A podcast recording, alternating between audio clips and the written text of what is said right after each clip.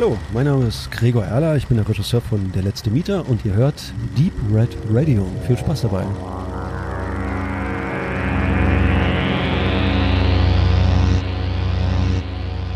Herzlich willkommen, liebe Hörerinnen und Hörer, live aus dem Kino in der Fabrik. Wir sind nämlich jetzt gerade gegenwärtig beim Edgar Wallace Abend, wo Benedikt und ich einen kleinen Vortrag zum Besten gegeben haben vom Frosch mit der Maske. Unser lieber Freund und Kollege Wieland Schwanebeck hat das hier in Dresden organisiert.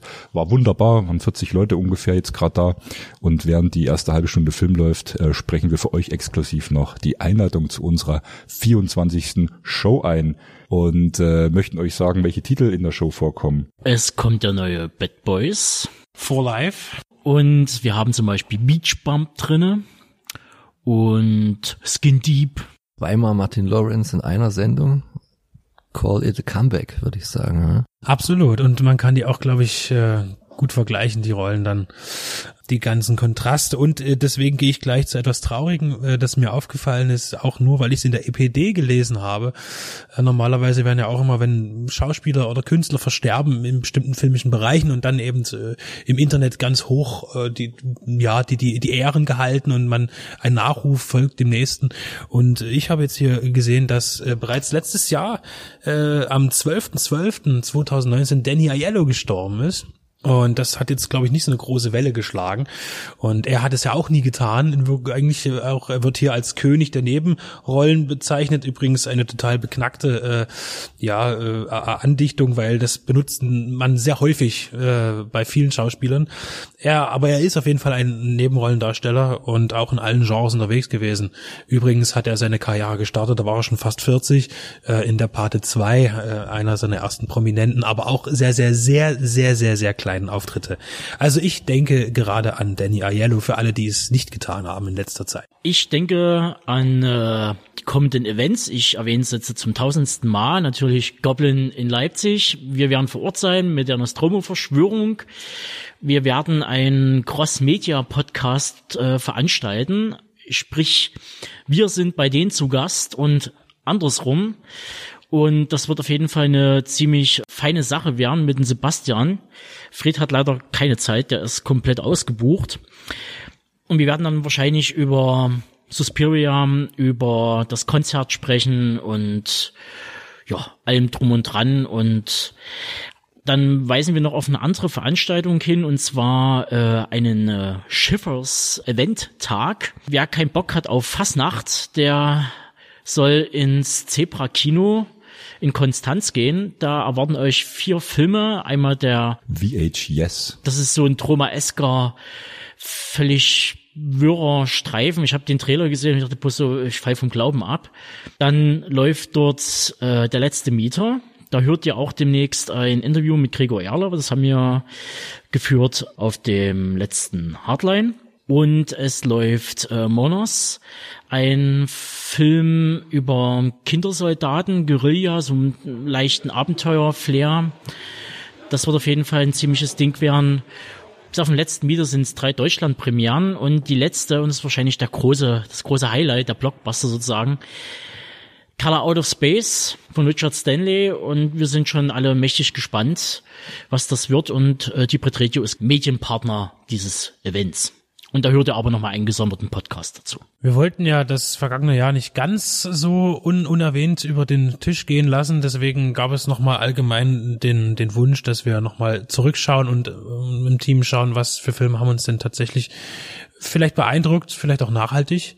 Und dazu hat jetzt jeder hier ein paar Gedanken sich zurechtgetan. Es lautet so ungefähr die Top 5. Bei mir ist es immer sehr schwierig, weil ich erstmal überlegen muss, was kam denn überhaupt im Jahr 2019. Da muss ich erstmal überlegen, ach, und dann guckt man und ach, der und der.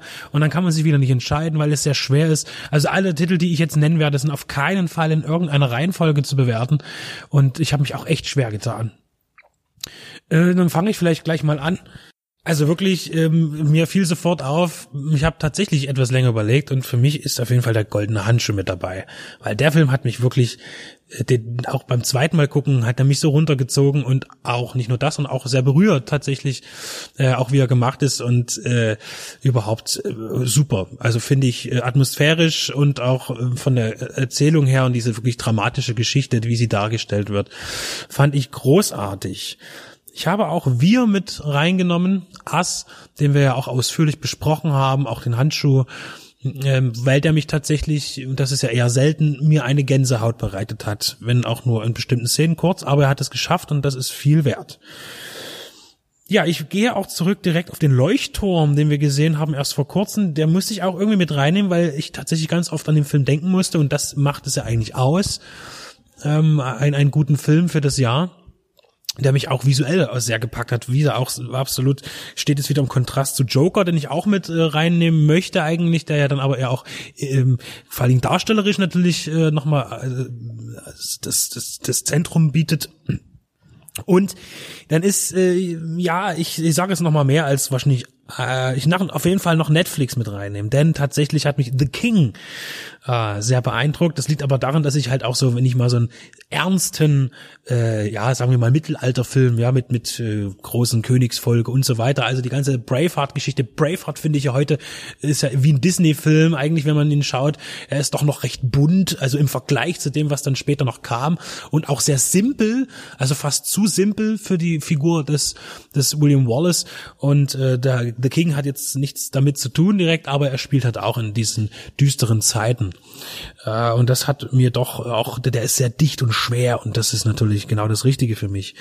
Ad Astra sage ich jetzt bloß noch ganz kurz, da bin ich mir noch nicht sicher, da warte ich auf die Zweitsichtung und ich, ich scheiß jetzt drauf, ich nehme den Avengers Endgame mit rein. Das ist mir unheimlich peinlich, aber äh, tatsächlich hat der Film mich so gut unterhalten und auch beim zweiten Mal sehen und ich will ihn auch ein drittes Mal sehen. Der Film äh, ist Wurst, ja, es gibt vieles, was mir nicht daran gefallen hat, vor allen Dingen auch visuell, aber der Film hat erzählerisch in den drei Stunden alles gerissen. Also der ist für mich ein absoluter, der perfekte Unterhaltungsfilm, deshalb auch noch was Buntes am Ende bei mir. Gut, ich schließe mich mal ganz kurz an, weil das geht jetzt ratzfatz. Äh, viele Sachen hast du ja auch schon genannt. Joker auf jeden Fall ist auch mit dabei. Us, wir. John Wick 3 war mit dabei, weil wirklich einer der hart Mann gegen Mann Action, äh, ich glaube, das war, glaube ich, so der Film dieses Jahr, der das am besten rübergebracht hat. Und Midsummer, da kommt dann nochmal eine ausführliche Besprechung in den nächsten Wochen. Der hat mich auf jeden Fall stark beeindruckt äh, von Ari Aster und was er in Hereditary schon aufgegriffen hat mit dem Antichrist mit Religion, das greift er quasi wieder auf, geht diesmal in den Paganismus rein, es hat viel was von, von Wickerman, es hat was von äh, Fellini Satyricon, da spielen verschiedene Sachen rein ist richtig stark. Und ein Film, wo ich erst dachte, der Trailer, oh Gott, das sieht total Banane aus, aber äh, der hat mich dann wirklich tatsächlich noch beeindruckt, weil man sieht ja relativ wenig so aus dem Land. Klein, fein, schön auf den Punkt gebracht, hat keine übermäßigen Längen. Why don't you just die? Der hatte wahnsinniges Unterhaltungspotenzial und der hat von vorne bis hinten gestimmt. Kleiner, dreckiger Film, hat richtig Spaß gemacht. Und in der Nebenwertung habe ich noch so ein paar Sachen drinne, auch den Leuchtturm, da brauche ich aber auch noch mal eine Zweitsichtung.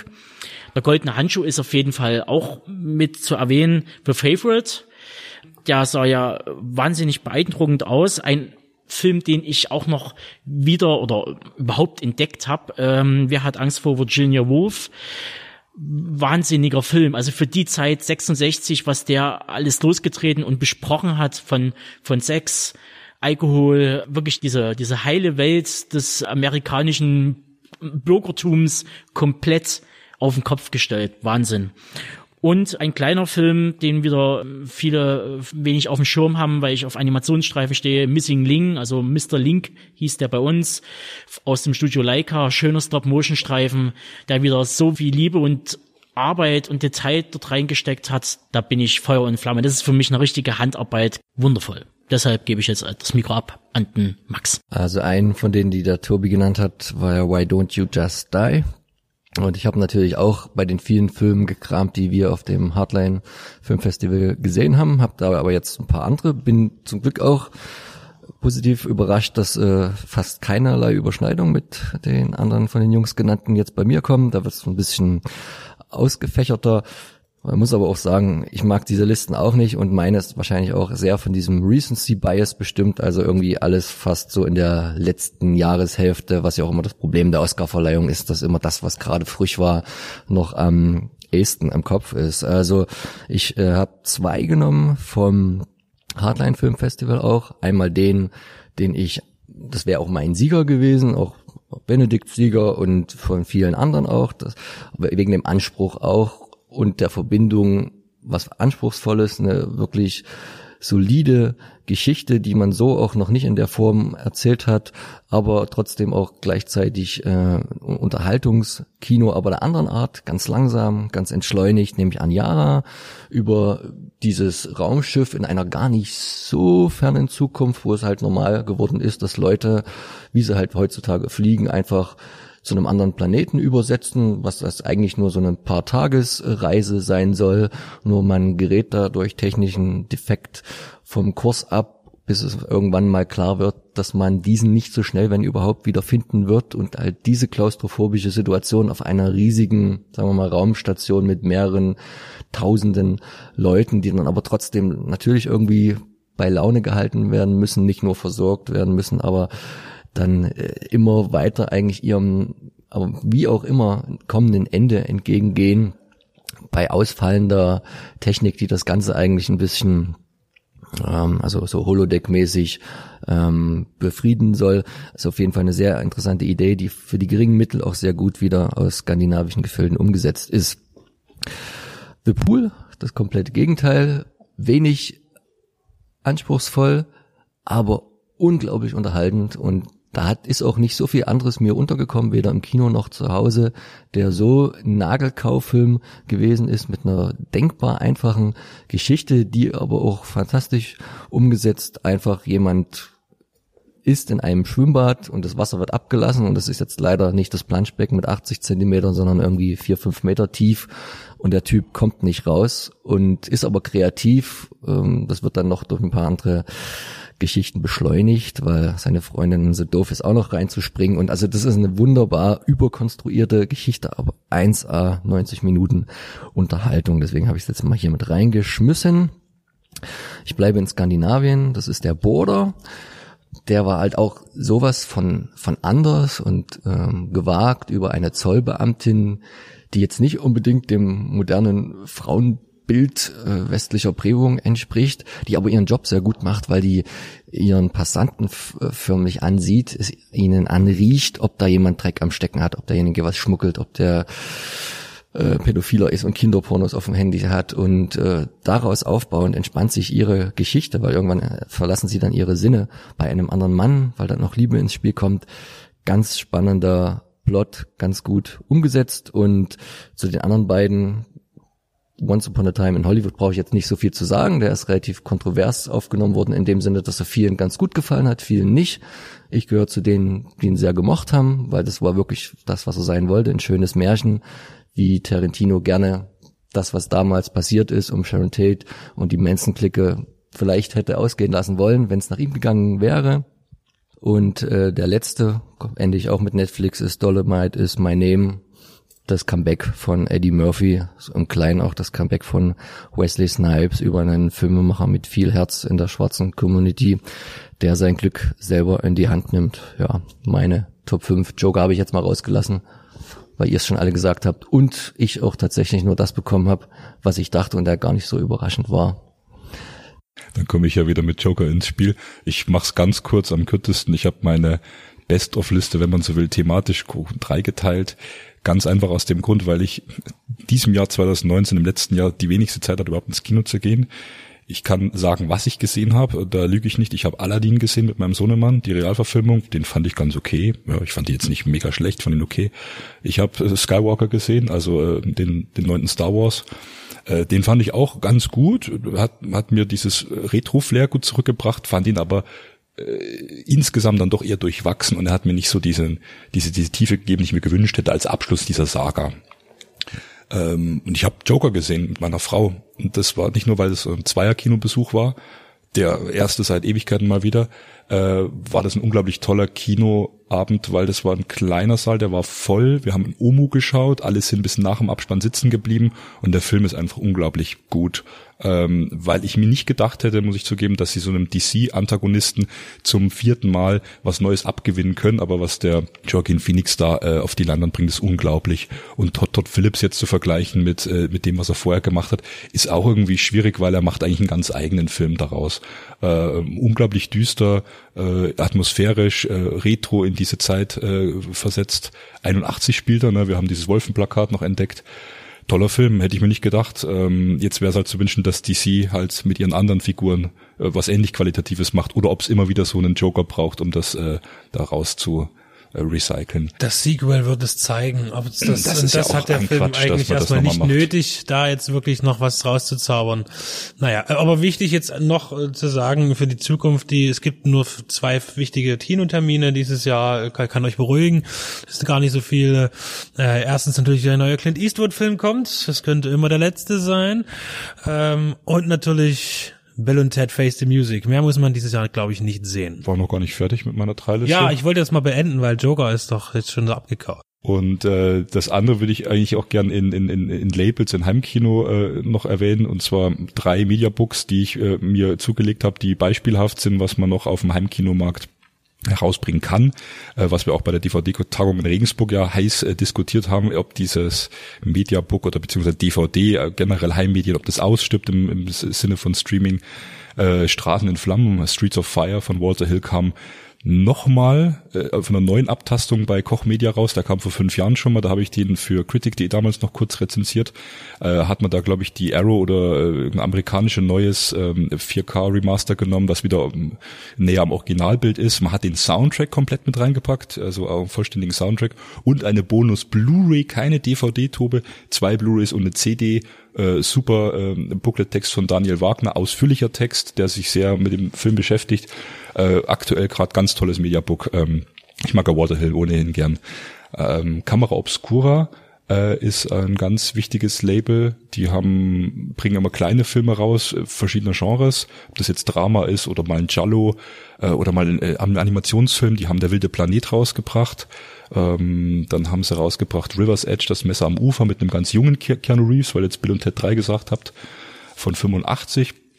Und ich möchte empfehlen, da kam schon Anfang letzten Jahres raus, Der wilde Planet, also es ist schon ein Katalogtitel, äh, ein ganz äh, seltener, aufwendig restaurierter Animationsfilm, ein sehr düsterer Film, äh, der gehört einfach in jede Sammlung, das ist so eine vergessene Perle.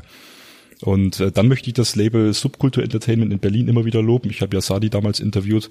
Die bringen zwei Editionen so pro Jahr raus, äh, nehmen sich aber ein halbes Jahr Zeit, um Filme zu restaurieren.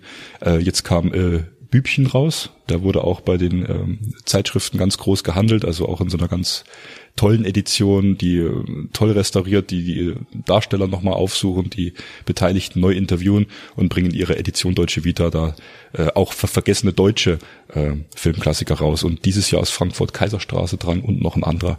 Also das vielleicht auch so eher als Empfehlungen zu verstehen. Flops möchte ich jetzt irgendwie weniger aussprechen, weil sonst guckt mich Tobe schief an, wenn ich sage, John Wick 3 fand ich total schlecht, weil der so viel CGI-Blut hat, was wir ja wieder nicht mögen. Und dann gibt's den auch in dieser VHS-Edition John Wick 3, was wieder nicht passt, aber ist wieder ein anderes Thema. Muss mir dazu sagen, Benedikt hat sehr gut erklärt, warum CGI verwendet werden musste, weil eben relativ nah Schüsse auf den Kopf ist halt nicht umsetzbar mit Bloodpacks. Da, dann hast du einen Ja, Haufen, Tod- schon hast du, möglich, aber- dann hast du etliche tote Stuntmen in, in real life. Ähm, ich freue mich dieses Jahr auf June. Ich hoffe, der kommt auch wirklich dieses Jahr noch. Und ich freue mich sogar, auch wenn ich ein bisschen hin und her gerissen bin, auf Top Gun 2. Oh ja, auf jeden Fall. Aber ich würde ihn niemals so nennen, ich würde immer Maverick sagen. Ja, aber da bin ich auch dabei. Schöne Aufnahmen, glaube ich. Das, das, das wird Top Gun 1 um Längen schlagen. Optisch, inhaltlich wird sich zeigen. Genau. Ansonsten fällt mir gerade spontan für dieses Jahr eigentlich nicht so richtig was ein. Aber wir werden sehen. Und alles weitere berichten wir euch natürlich. So sieht's aus. Zum Beispiel jetzt in der nun anschließenden Show.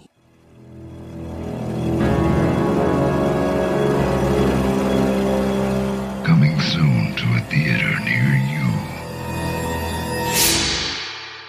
Auf einmal ging alles ganz schnell. Doch erst war es sehr lange im Gespräch, bereits 2008. Und dann kam gut zehn Jahre später das Video im Internet. Will Smith und Martin Lawrence grinsen in die Linse eines Smartphones und verkünden It's official. Bad Boys 3. Nachdem die Miami Detectives Mike Laurie und Marcus Burnett 1995 die Florida-Metropole im Michael Bay Langfilm-Regiedebüt zum Glühen brachten und die Kassen zum Klingeln, folgte acht Jahre später ein Sequel, das aufgrund seiner hohen Kosten als fast Deluxe-Flop bezeichnet werden könnte, jedoch einen berechtigten Action-Status für sich verbuchen konnte. Wobei der Kinoflop heute ja nur relativ ist, denn die Lizenzvermarktung und das Heimkino sind die größeren Umsatzplätze für einen Film. Und dann hat es doch wieder lange gedauert. Doppelt so lange wie beim ersten Mal. Bad Boys for Life gilt es nun zu beurteilen. Einiges hat sich verändert, manches ist geblieben. Der aktuelle Actionfilm allgemein kämpft gegen das erstarkende CGI das ihm die Glaubwürdigkeit streitig macht. Und Michael Bay ist bis heute einer der Verfechter des analogen Effekts, wenngleich seine Transformer-Filme etwas anderes vermuten lassen würden. Doch neben all den computertechnischen Spielereien prägen seine Filme einen ausgewogenen Anteil an physischen Effekten. Zuletzt wieder gesehen in seinem Netflix Blockbuster Six Underground. Das beruhigte zunächst, doch Bay sollte mit Bad Boys for Life nichts mehr zu tun haben. Er machte den Regieposten frei für die Belgier Adil El Arib und Bilal Falah. Bay segnet die Produktion aber ab mit einem Cameo. Jerry Bruckheimer ist die Konstante in der Crew und produziert wie bereits bei den letzten Fortsetzungen den Film namentlich im Produktionslabel neben seinem verstorbenen Kollegen Don Simpson. Nicht anders erwartet ist das Skript genährt von Naivität und Nostalgie. Alles läuft im Zeitraffer ab und die Story gibt auch nicht viel mehr her und das muss sie auch nicht. Mike wird bei einem Drive-by angeschossen und ins Koma versetzt.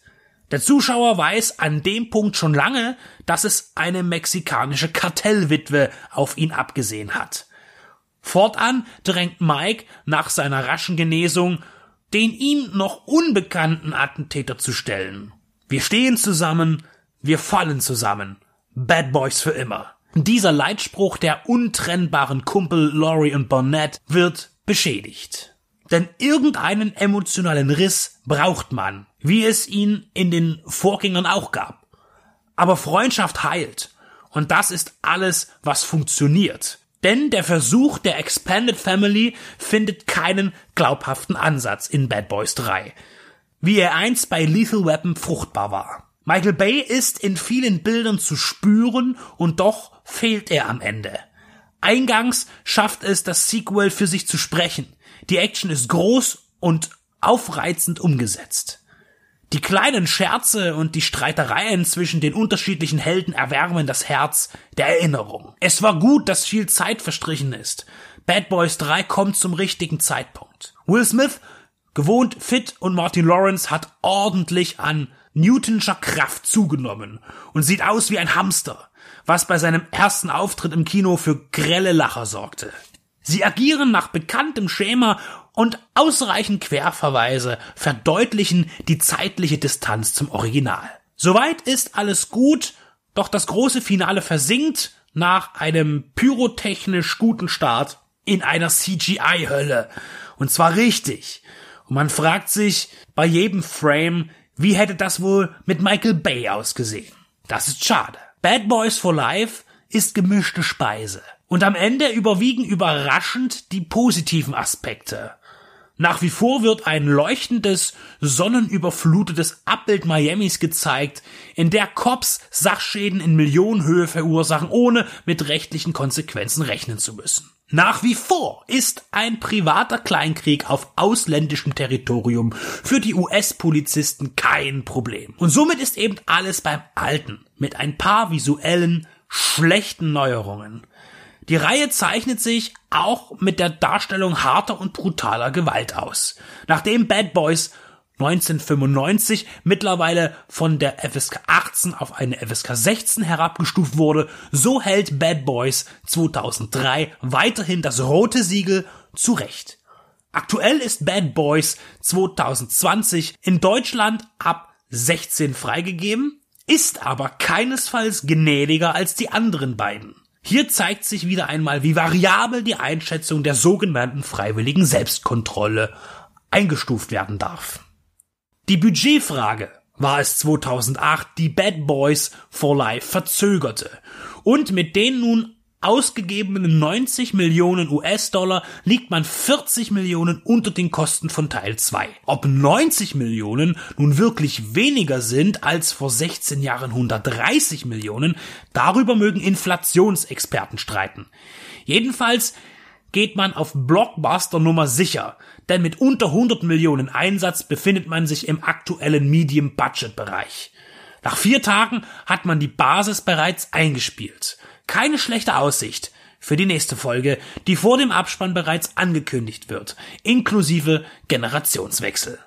Ja, platt ist es und überzeugt nicht auf ganzer Linie, aber nach dem Film muss man sich eingestehen, dass es hätte viel schlimmer kommen können. Die Erleichterung lässt den Schluss zu, dass es sich um eine gute Fortsetzung handelt.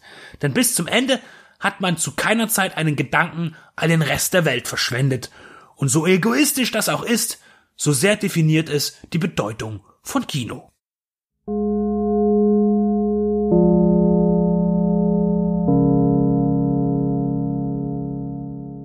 Benedikt und ich reden über die zwei Päpste, eine Netflix-Produktion.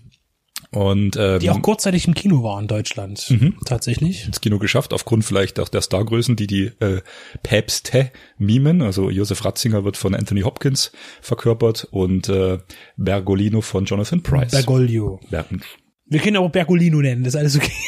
warte, warte, warte. Das, das lass mit drin, das ist gut. ja, das entscheidet Tobi beim Schnitt. So. Und äh, wir haben ja auch interessante äh, private äh, geistliche Konstellationen. Also ich glaube, Benedikt, soweit ich das mitbekommen habe, ist ein überzeugter Atheist.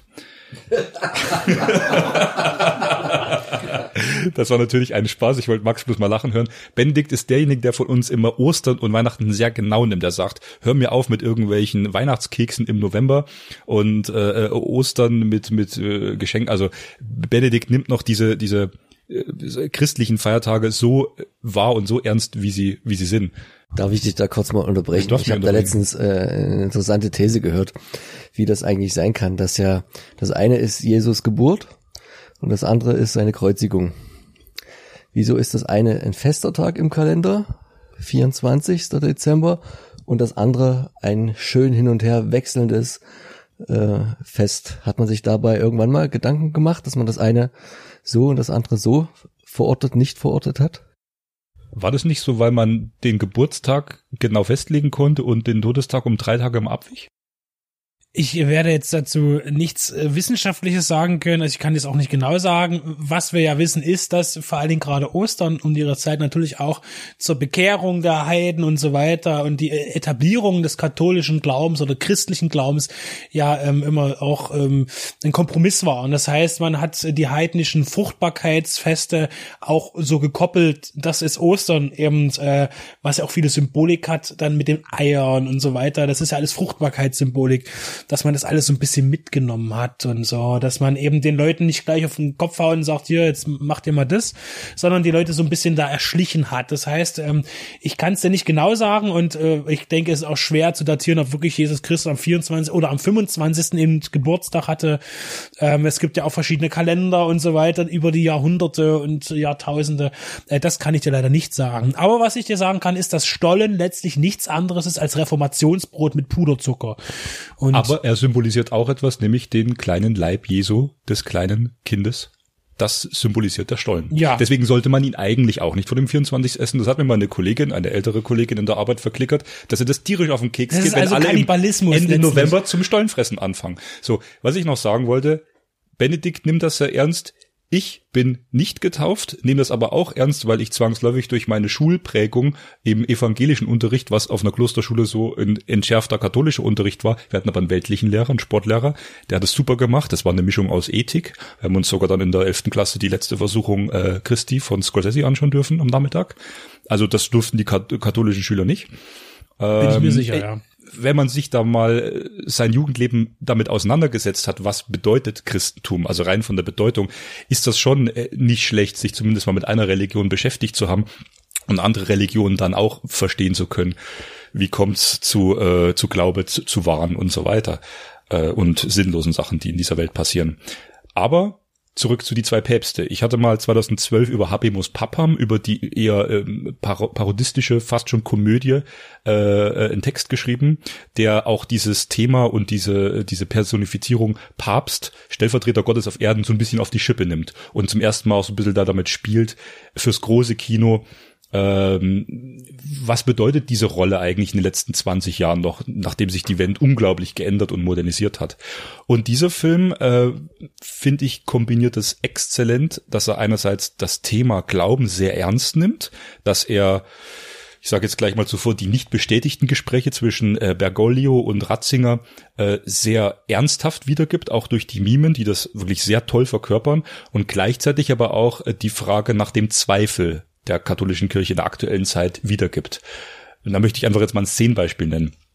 Nachdem äh, Bergoglio jahrelang, das ist äh, belegt, durch Ratzinger abgelehnt wurde und Ratzinger seine ultrakonservative äh, äh, Schiene fuhr und dann nach drei Wahlgängen letztlich doch zum Papst gewählt wurde, ähm, war Bergoglio ja schon immer der äh, nüchterne, der beim Menschen, der in Argentinien direkt vor der Armut predigende, der selber im Krieg, also im argentinischen Krieg, äh, mit Militär in Konfrontation gekommen ist und äh, selber, das stellt sich dann hinten raus, auch nicht ganz weiße Weste hatte in seinem Leben, also auch menschliche Probleme hatte, der fast geheiratet hätte, bevor er dann noch zur Kirche gegangen ist.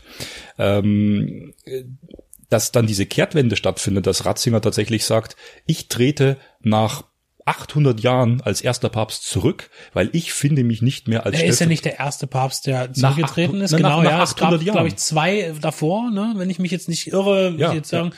Also es ist ein schon sehr mal passiert. seltenes Phänomen Sehr und es selten, ist ja. wirklich schon sehr, sehr lange her, dass die Leute auch erstmal gar nicht wussten, was sie eigentlich jetzt machen sollen, äh, als der stand. Es war übrigens am äh, 28. Februar 2013 hat ähm, dann Papst Benedikt XVI. seinen Rücktritt bekannt gegeben und wurde quasi wieder zu Ratzinger zurück umfunktioniert. Äh, und es geht eben darum, dass äh, Bergoglio ja eigentlich von diesem auch Kardinalsposten zurücktreten wollte und eigentlich wieder normaler Priester sein wollte, in die Gemeinden gehen und äh, ja, Jugendarbeit und solche Geschichten, wo du ja als, als Kardinal gar keine Zeit für hast, weil du ja auch einen riesen Verwaltungsapparat äh, zu betreuen hast. Und Bergoglio auch zu denen gehört hat, die sagen, ja, die was die, die Nonnen bügeln euch äh, die Hosen, die sind aber eigentlich für was ganz anderes in den Stift eingetreten, um eben den Leuten äh, ja, Hilfe zu bringen oder die, die Gott nahe zu bringen oder eben zu, euch zu helfen und äh, will diesen äh, diesen Rücktritt äh, eben erwirken bei beim beim Papst und darum geht es um dieses Gespräch, was die beiden möglicherweise geführt, also sie haben Gespräche geführt und das ist hier eine eine Variante, wie es hätte sein können. Ähm, inszeniert ist das Ganze von, äh, sag du mir, wie der Regisseur heißt, damit ich mich nicht in die Nesseln setze. Äh, Also ich darf vorlesen, Moment. Fernando Merey. und woran ich mich die ganze Zeit habe erinnert, äh, für mich war es halt ein Film, den ich natürlich, der mich interessiert hat. Äh, und vor allen Dingen, weil es auch etwas ist, was ich miterlebt habe. Ein, einen historischen Moment, den ich miterlebt habe. Und ich bin ja ein, ein großer Freund der Bücher von Andreas Englisch, ähm, ein deutscher Korrespondent im Vatikan, der für, ähm, der, der ich glaube, für die Bildzeitung ja äh, immer unterwegs ist und überall mitgeflogen ist, äh, noch äh, zu Zeiten von Papst Johannes Paul II. und jetzt seinen dritten Papst als Pressebegleiter sozusagen erlebt. Und er äh, ist ein unheimlich sympathischer Mensch, glaube ich, äh, so innerhalb, so wie er schreibt, denn er wird auch das Maschinengewehr Gottes oder des Vatikans genannt, weil wenn man den Mann mal in einem Interview erlebt, Andreas Englisch, das ist unfassbar, was wie der redet wie ein Wahnsinniger und hat eine ganz grässliche Stimme. Er hat mal äh, bei Inas Nacht Azuro gesungen, das werde ich nie vergessen. Das, dieser Mann hat eine Stimme, das ist äh, und ein, auch ein ein Intellekt und vor allen Dingen auch eine Aussprache, die wirklich beeindruckend ist. Und seine Bücher sind genauso geschrieben, ja. Und er hat zum Beispiel, das ich sehr empfehle, das Buch über seine Begleitzeit mit Papst Johannes Paul II. geschrieben und dann eben auch eins über Papst Benedikt geschrieben und dann auch, äh, glaube ich, mittlerweile zwei über Franziskus geschrieben und deckt halt auch viel aus dem Untergrund auf. Er geht auch sehr offen mit dem Thema um Missbrauch, was eben hier in diesem Film, was manchmal bemängelt wird, eben nicht ganz so zum, zum Thema oder zum Kern kommt. Äh, wird angesprochen, aber eben auch nur angekratzt. Auch diese ganze Bankensituation, die auch hier noch äh, später reinspielt, wo eben dann heißt, der Bergoglio hätte dann als Papst Franziskus äh, ja, so durchgekehrt mit dem Stahlbesen und die ganze böse Kurie ausgefächert und so weiter. Was davon jetzt tatsächlich alles ist und was wirksam ist bis heute, es ist ja nicht so, am Anfang hat man sehr viel berichtet, aber letztlich was passiert ist, weiß ich gar nicht genau. So detailliert wird es eben dann doch nicht Bericht erstattet im, in den Medien, die mir jetzt so jetzt, die ich mir zugänglich mache. Ich lese ja auch nicht jeden Tag darüber. Auf jeden Fall gab es die große Veränderung, wovor auch viele Angst hatten und die wurde auch zum Teil vollzogen. Und hier wird ganz klar auch dargestellt, wie unterschiedlich die beiden sind, aber welche Verbindungspunkte sie eben auch haben. Ratzinger und Bergoglio. Und das Ganze hat wirklich was was von, das ist äh, die Dialoge, die die beiden miteinander führen, das ist ein ausgefeiltes Kammerspiel, kann man sagen. Und es schwebt natürlich zwischen Drama und natürlich auch äh, komödiantischen Momenten. Vor allen Dingen, weil sie eben so unterschiedlich sind. Der, der Papst, der, der gerne Fanta trinkt äh, und Bergoglio, der ein großer Fußballfan ist und wie sie sich eben treffen und auf menschlicher Ebene aufeinanderstoßen. Das ist die Utopie und die Fantasie dieses Films, das so darzustellen die Variante nimmt sich der Film, aber das ist das, woraus auf mir ankommt, dieses Menschliche und dieses, auch wenn sie Stellvertreter Gottes auf Erden sind, wir wissen, sie sind als Menschen geboren, sie sind Menschen, sie haben ihre menschlichen, äh, sage ich mal, Laster und auch Lüste, wenn man jetzt Kommissar Rex guckt und äh, äh, Fußball und, und einfach sich für, für so menschliche Sachen nach wie vor interessiert, auch wenn man der höchste Würdenträger ist. Ähm, ich fand es immer ein ganz großes Schauspiel einfach, weil ich sehe die beiden Darsteller sehr gerne. Also Anthony Hopkins verehre ich wirklich für, für das, was er tut. Jonathan Price haben wir noch gar nicht genannt, glaube ich. Als, doch, ich habe gesagt, haben dass er wir, ihn haben wir spielt. schon, Ja, das war ja. vor, vor zehn Minuten. Äh, genau, Also das sind große. Mimen und die schaffen es in äh, diesen Charakteren in ihrem auch Trübsal, den die da blasen, schon diese diese alternden Päpste und der eine, der dann nicht mehr will und sagt, äh, du mein größter Gegner, äh, eigentlich bist du der Richtige, der da das noch verändern kann. Der andere will ja auch gar nicht mehr, der will der, der fragt ihn, willst du eigentlich aus der Kirche ganz austreten? Und dann wird er letztlich dann Papst, der andere. Äh, also diese Zweifel auch, diese haben diese menschlichen Zweifel. Und das finde ich hat mir, hat mir den Film sehr nahe gebracht. Das ist ja auch was, was mir äh, die letzte Versuchung Christi immer wieder nahegebracht hat, auch wenn es auch eine Utopie ist äh, in, oder eine Dystopie in, in ihrer Sicht. Äh, die Laster von Jesus Christus, über die man nicht sprechen darf, dass er auch Mensch ist, Mensch mit Fehlern, äh, hast du ja auch Menschen, Menschen mit Fehlern. Und also ich fand es unglaublich berührend. Also äh, diese diese ähm, romantifizierten oder oder äh, diese glattgebügelten biblischen Geschichten, dieses dieses klischeehafte, das das brauche ich nicht. Aber hier haben sie es geschafft, eine eine Real Life Story aus jüngster Vergangenheit spannend und trotzdem finde ich würdevoll aufzubereiten, ohne das ins Lächerliche zu ziehen. Äh, man stellt zum Beispiel hier fest, so konservativ und so äh, äh, umstritten auch Ratzinger war, also war nicht ganz einfach der Mensch, der war unglaublich gebildet.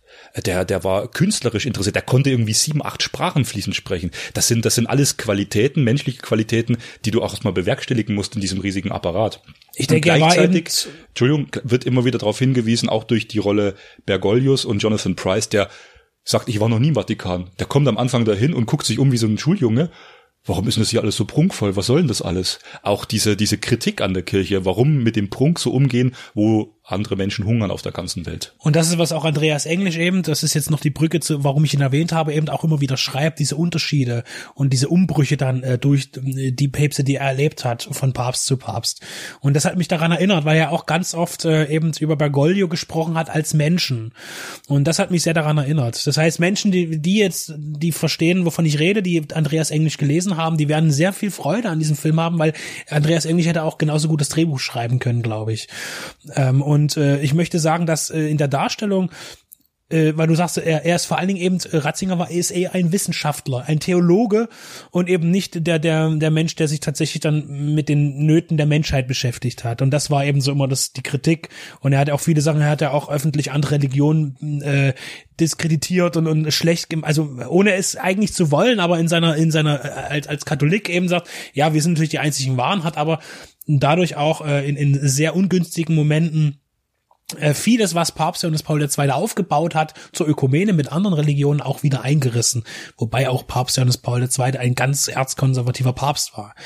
Ähm, ich möchte noch sagen, dass äh, Anthony Hopkins das super macht, denn wenn man sich mal Nachrichtenberichte oder irgendwie reale äh, Auftritte von Papst Benedikt anschaut, unglaublich, unglaublich genial gemacht. Die Bewegung, Kopfschütteln, so ganz kleine Details. Dieser Blick Super mit den Augen, gemacht. dieser ja, Blick, genau. immer dieser Kopf leicht nach unten und die Augen gucken so nach oben. Das ist die, prima auch gemacht. Dieses leicht listige, würde ich schon fast sagen, also ohne das böse zu meinen. Also das hat er Ja. sich gut äh, gut antrainiert und das kommt hier sehr gut rüber, ist sehr glaubhaft und auch äh, Jonathan Price als Bergoglio, das das ist echt klasse äh, äh, einstudiert, sag ich mal, diese ganzen Verhaltensweisen.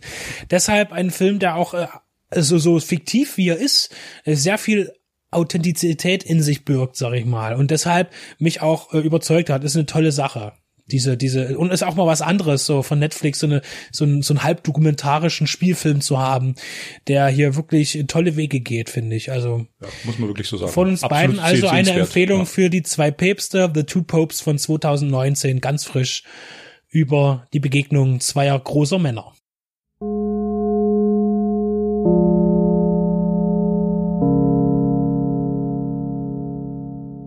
Luc Bessons Ära ist vorbei. Für mich und vermutlich für viele, die sein frühes Werk schätzen und mitunter lieben.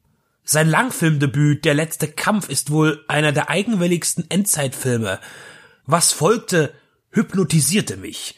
Subway und im Rausch der Tiefe. Was folgte war große optische Action mit dem richtigen Anteil an Emotionen. Nikita und Leon der Profi. Das fünfte Element war sein internationaler Blockbuster. Und persönlich mag ich auch seine sehr verspielte Variante des Lebens der Johanna von Orleans. Und dann stieg der Filmemacher hinab in die Produzentenhölle, um Fließband-Action zu schreiben und zu organisieren. Zeitweise mit Geschick, doch schnell ermüdend. Als Regisseur wurde er mir immer fremder, wenngleich er weiterhin speziell fantastisch war. Aber mit seinen letzten drei Regiearbeiten, Malevita, Lucy und Valerian, zeigt sich, dass sein Talent endgültig der Quantität gewichen ist.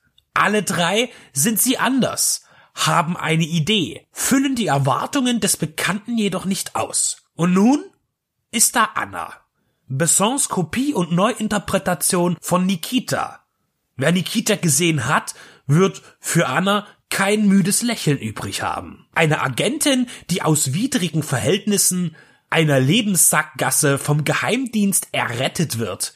Doch der Preis ist hoch. Als Auftragsmörderin schwebt sie zwischen der Tarnung, den tödlichen Jobs und ihrer selbst. Viele Motive wie die des Mentors und seiner intimen Rolle oder der erste Job mit Hindernissen lassen auf das Original von 1990 schließen. Und um 1990 hat Besson auch Anna angesiedelt, aber auf eine Weise, die daran zweifeln lässt, ob der große Franzose noch Interesse an seinem eigenen Werk hat. Noch nie habe ich in einem A-Film, aber auch allgemein, so ein schlampiges Production Design gesehen. Es treibt einen zum Wahnsinn. Ist man wirklich so empfindlich geworden, dass man auf alles reagiert? Nein. Die Handlung spannt sich von 1985 bis in die frühen 90er Jahre. Handlungsorte sind hauptsächlich Paris und Moskau. Nichts passt aber. Ein großes Ungleichgewicht drängt sich auf, das auch ohne Recherche bitter aufstößt und dem Thriller keine Berechtigung verleiht, sich als solchen wahrhaft bezeichnen zu dürfen. Es ist die Summe der Fehler, die modischen Schnitte der Herrenanzüge, die nicht nach 1990 passen, Der Skoda Yeti, gebaut erst ab 2009 und noch viele weitere Fahrzeugmodelle, die sich neben zeitlich passenden Laders platzieren, die von einer Zeitmaschine dazwischen geschmuggelt wurden zu sein müssen. Das Handy der 2000er Generation, der spät 90er Jahre Laptop in einer sowjetischen Armensiedlung 1987 mit Internetanbindung. Und es geht immer so weiter. Was soll das sein? Man kommt sich vor wie in Alex Cox Walker, nur dass der Effekt hier nicht gewollt ist. Es ist möglicherweise ein Klischee oder die erfolgreiche Einflussnahme von Propagandamedien in meiner filmkulturellen Entwicklung. Auch geprägt durch Bildbände, Dias und historische Bücher, aber es ist alles zu bunt, zu hell, zu sauber und zu modern für das Moskau von 1985 bis 1990. Die Handlung geht vorüber und wird von dem Ärgernis verdrängt, dass man hier als Zuschauer nicht ernst genommen wird. Selbst wenn man diesen Ärger ausfiltert, so bleibt die um Wendungen bemühte Biografie einer KGB-Agentin doch wenig überraschend. Und die Action? Man kann keine Realität von 1990 erzeugen und dabei CGI-Blut bei einer Kampforgie oder Computer-Shootouts verwenden. Und mit Realität ist nicht gemeint, dass Anna gegen zwei Dutzend schwer bewaffnete Leibwächter ankommt, ohne ihr Antitranspirant auszulösen, sondern die visuelle Gestaltung. Das weiß Besson besser, kann die Finger aber nicht von billigen Tricks lassen, anstatt in seiner künstlerischen Vergangenheit zu forschen. Wenn der Film in der aktuellen Gegenwart Platz genommen hätte, wäre das nicht besser, aber verzeihlicher gewesen. Mir selbst kaum über die Lippen kommen wollende Worte müssen hervorgebracht werden. Red Sparrow mit Jennifer Lawrence als russische Agentin, der zur etwa gleichen Zeit entstanden ist, bietet wesentlich mehr, auch wenn diese beiden Filme wirken wie die Origin Stories von Black Widow. Dabei ist Sascha Luz als Anna genau die richtige Besetzung. Und mit ihrer balletthaften, schlanken, hochgewachsenen Erscheinung und dem schmalen, feinen Gesicht ist sie die perfekte Venusfalle, die Anna für den KGB sein muss. Sie spielt kühl und warm, so wie es die jeweiligen Situationen verlangen. Neben ihr bleiben alle prominenten Darsteller blass, auch wenn sie Gillian Murphy, Luke Evans oder Helen Mirren heißen. Aber der neue Besson ist kein Besson. Da kann Eric Serra die Musik komponieren und Thierry Arbogast die Kamera führen. So wie einst in den guten alten Tagen. Es hilft nichts. Es ist nicht ausgefeilt, die Handlung und das Visuelle nicht verbunden, die Action zu platt und lieblos dahingeschnitten. Doch wenn Besson filmisch nicht mehr der sein möchte oder kann, der er einst war, und für den auch etwas stand, und er sich nun am gängigen Husch-Husch-Kino orientiert, dann ist seine inszenatorische Ära eben als beendet anzusehen.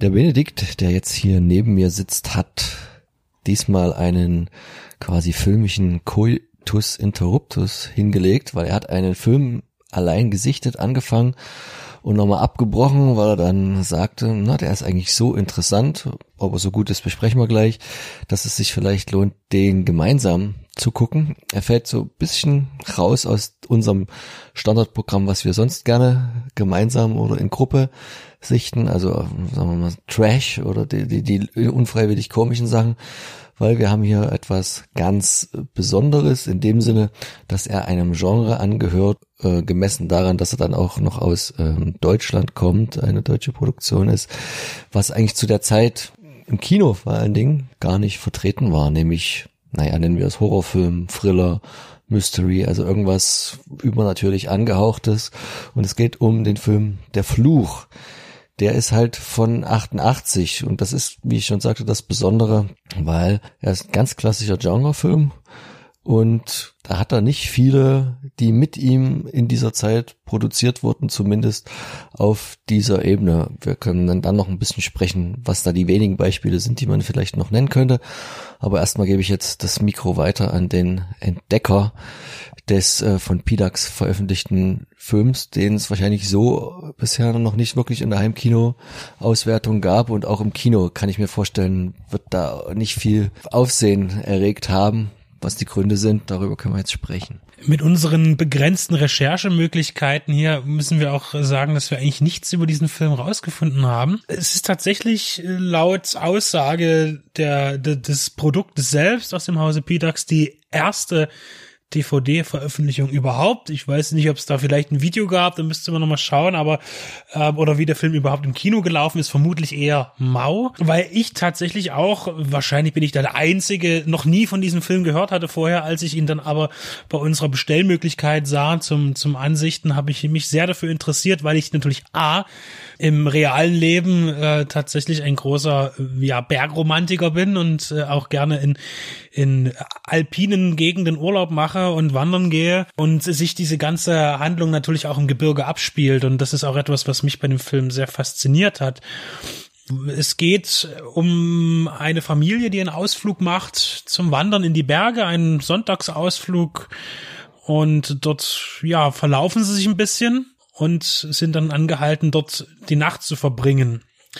Das ist jetzt erstmal nichts weiter Schlimmes, aber bereits am Anfang wird einem gezeigt, dass da doch irgendwie noch was anderes im Spiel ist. Und zwar das kleine Mädchen, die Melanie, sieben Jahre alt oder so, äh, die hat einen Kontakt zu etwas Übersinnlichen, zu einem geisterähnlichen Erscheinung. Und das hat erstmal gar nicht so viel zu sagen. Das wird dann aber später eben zu einer anderen mysteriösen Geschichte kommen. Denn ich glaube, jetzt sehr viel noch weiter zum Inhalt zu sagen, könnte es jetzt auch wieder ziemlich die Freude nehmen, den Film zu schauen, weil er tatsächlich äh, nicht wirklich wie ich finde, einem inhaltlichen Ziel folgt. Irgendwie äh, passieren halt Dinge, die sich nicht so richtig erklärt werden. Es gibt auf jeden Fall, würde ich mal grob umreißen, das erfährt man dann später, einen, ja, eine Begebenheit über vier mutmaßlich tote, verschollene Kinder in einem Gletscher und daraus hat sich eine Legende entsponnen und die tatsächlich bis heute noch ihre Auswüchse hat und dadurch ein, ein ganzes Tal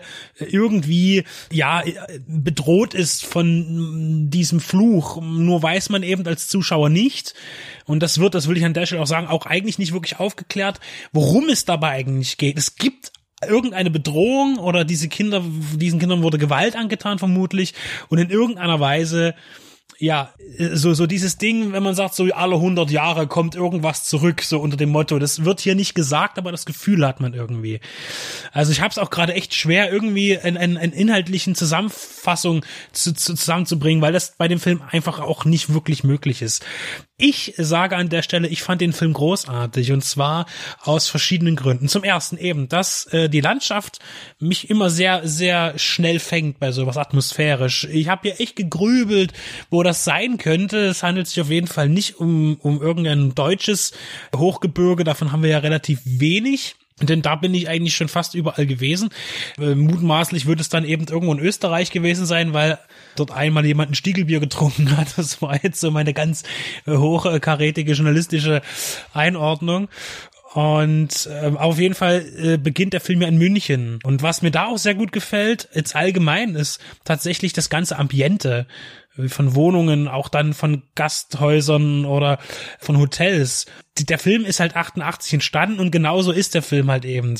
Äh, und irgendwie, das, das passt alles. Und was man auch merkt, ist, dass man zu der Zeit auch ganz anders geschauspielert hat. Das, das ist auch so ein, so ein Ding, also zumindest gerade im Deutschen, wenn man eben nichts Synchronisiertes sich anschaut auf dem deutschen Markt, sondern einen deutschen Film, der in deutscher Sprache gedreht wurde und sich jetzt einen deutschen Film anschaut, der in deutscher Sprache gedreht wurde, 30 Jahre später, ja, das sind Weltenunterschiede, finde ich. Und, und hier haben wirklich auch Schauspieler mitgewirkt, die tatsächlich auch in ihrer Laufbahn zu etwas gebracht haben, nämlich Dominik Raag gespielt mit in, in, und äh, auch Tobias Moretti sogar in einer äh, größeren Sprechrolle, als ich gedacht hätte. Und alle sind hier doch, das ist was ganz anderes. Also ich finde, der Film hat für mich einerseits eben diese, es ist so eine Art Romantik einer anderen Zeit, die aber nicht irgendwie aufgebläht ist, sondern weil sie einfach da ist. Also wie man eben, wenn man jetzt, wir haben das schon mal gesagt, ich neige mich immer dazu, mich zu wiederholen, aber wenn ich heute einen Film drehe, der im Jahr 88 spielt, dann wirkt das halt auch alles aufgesetzt, die ganzen Requisiten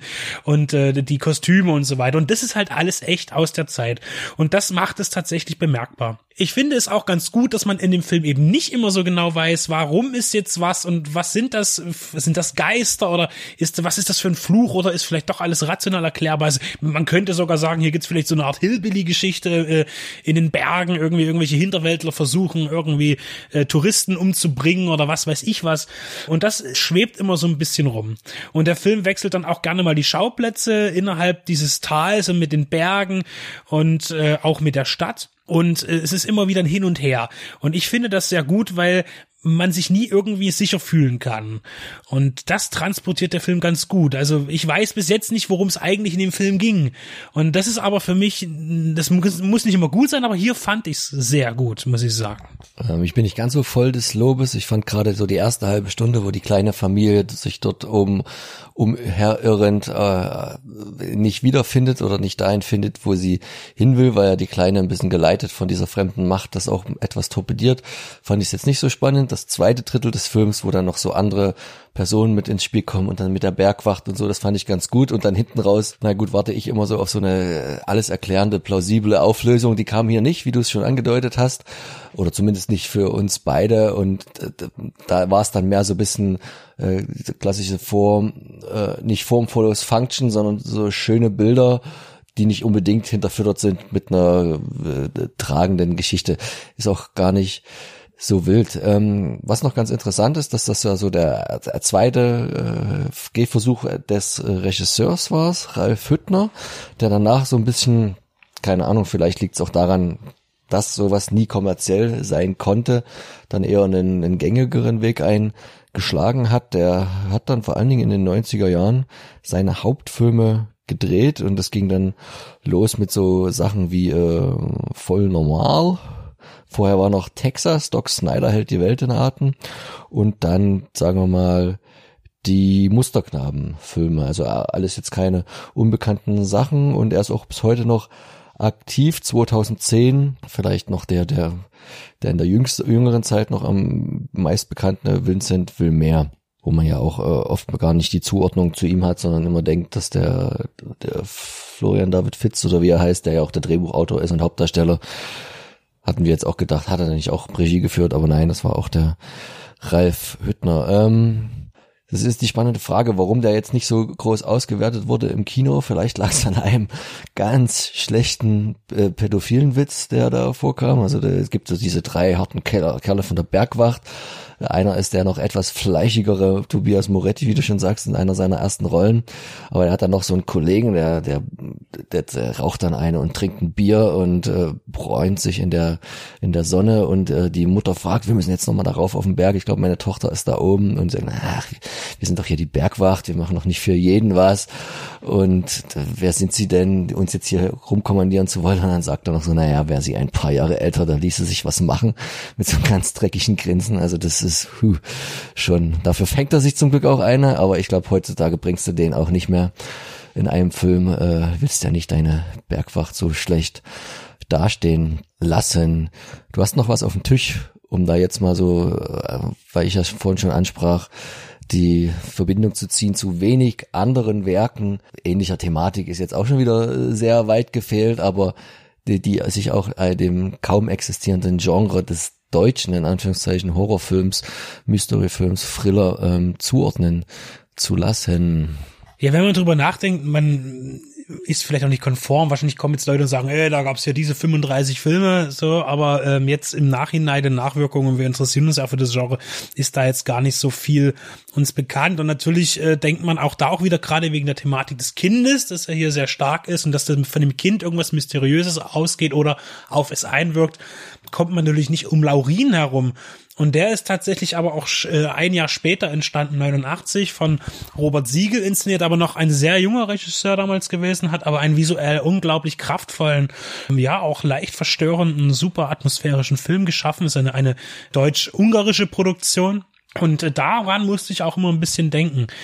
was tatsächlich, wo Laurin jetzt erst vor kurzem eine Wahnsinnsauswertung erfahren hatte über Bildstörungen auf Blu-ray, muss man sagen, dass dieses Glück jetzt der Fluch nicht hatte und das mag an verschiedenen Dingen liegen, dass hier vielleicht auch wirklich kein anständiges Master oder eine Grundlage äh, da war, um den Film anständig restaurieren zu können oder überhaupt restaurieren zu können.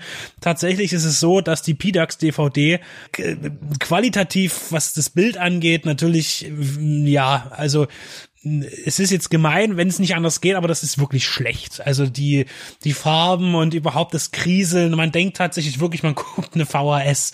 Ja, und äh, vielleicht war es aber auch einfach nicht anders möglich, wobei ich dazu sagen muss, ich bin das jetzt auch nicht, das ist nicht ungewohnt bei PDAX oder auch Studio Hamburg, ähm, dass eben dort ältere Filme auf den Markt geworfen werden und dann eben mit weniger Liebe in der Veröffentlichung. Wobei ich mir hier gut vorstellen kann, dass es da tatsächlich keine andere Möglichkeit Möglichkeit gegeben hat, möglicherweise den ansprechend zu veröffentlichen, was die Qualität des Filmes an sich angeht.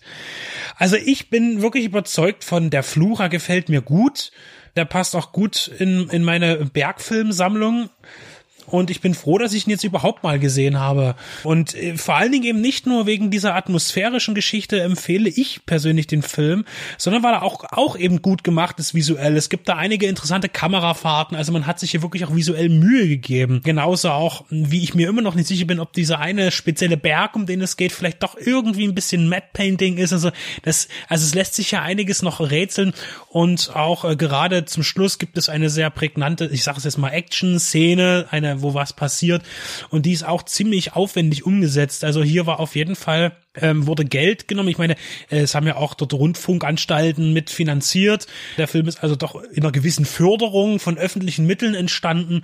Und es ist schade, dass daraus kein Impuls ging, dann tatsächlich auch irgendwie nachfolgend noch mehr, ja, vielfältigere solche Sachen zu machen, die tatsächlich mehr auf den mystischen Bereich liegen in der Erwachsenenunterhaltung, mal abgesehen von Kobolden in Pumuckel oder Hachipu.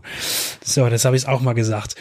Deshalb äh, sage ich ja zu diesem Film und ich würde mich unheimlich freuen, da irgendwie mehr drüber zu erfahren. Ich werde noch mal ein paar Bücher wälzen bei mir, ob ich da irgendwas zu finde. Aber das Internet ist da sehr, sehr schmal äh, in der Aussage. Also geteilte Meinungen bei unserer Sichtung, aber zumindest äh, allgemein positiv und ich ganz besonders.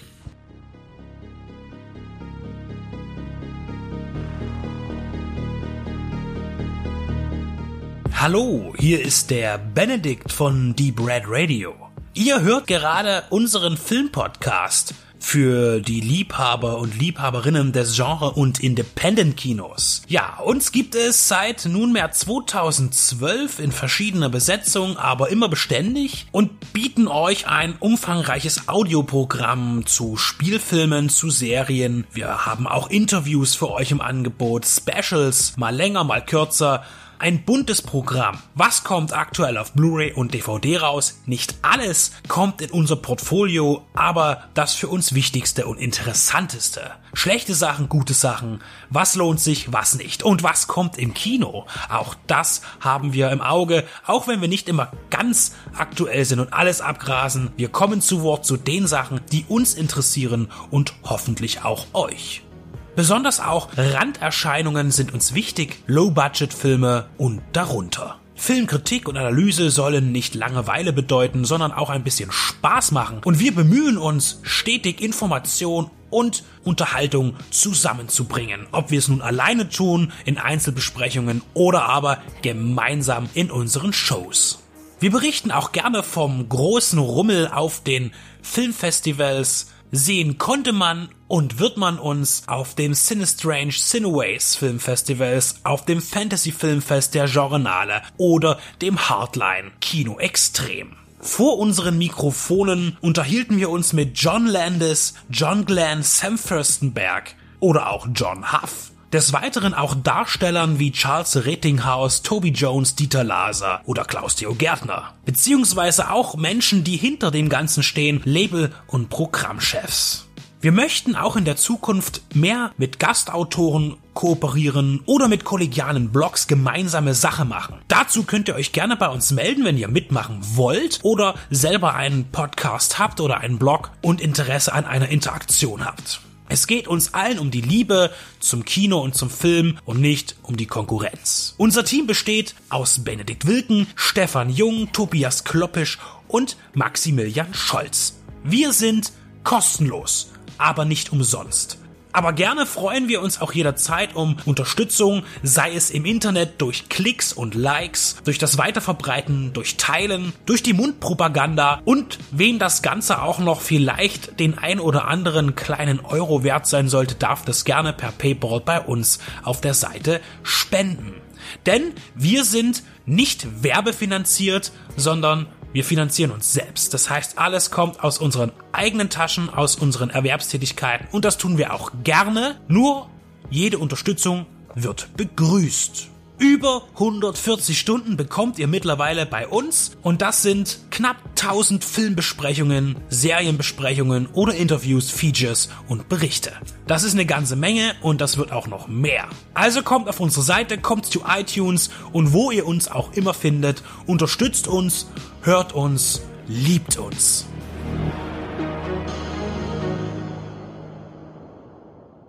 Viele Menschen haben in letzter Zeit auf meinem Bildschirm gefroren.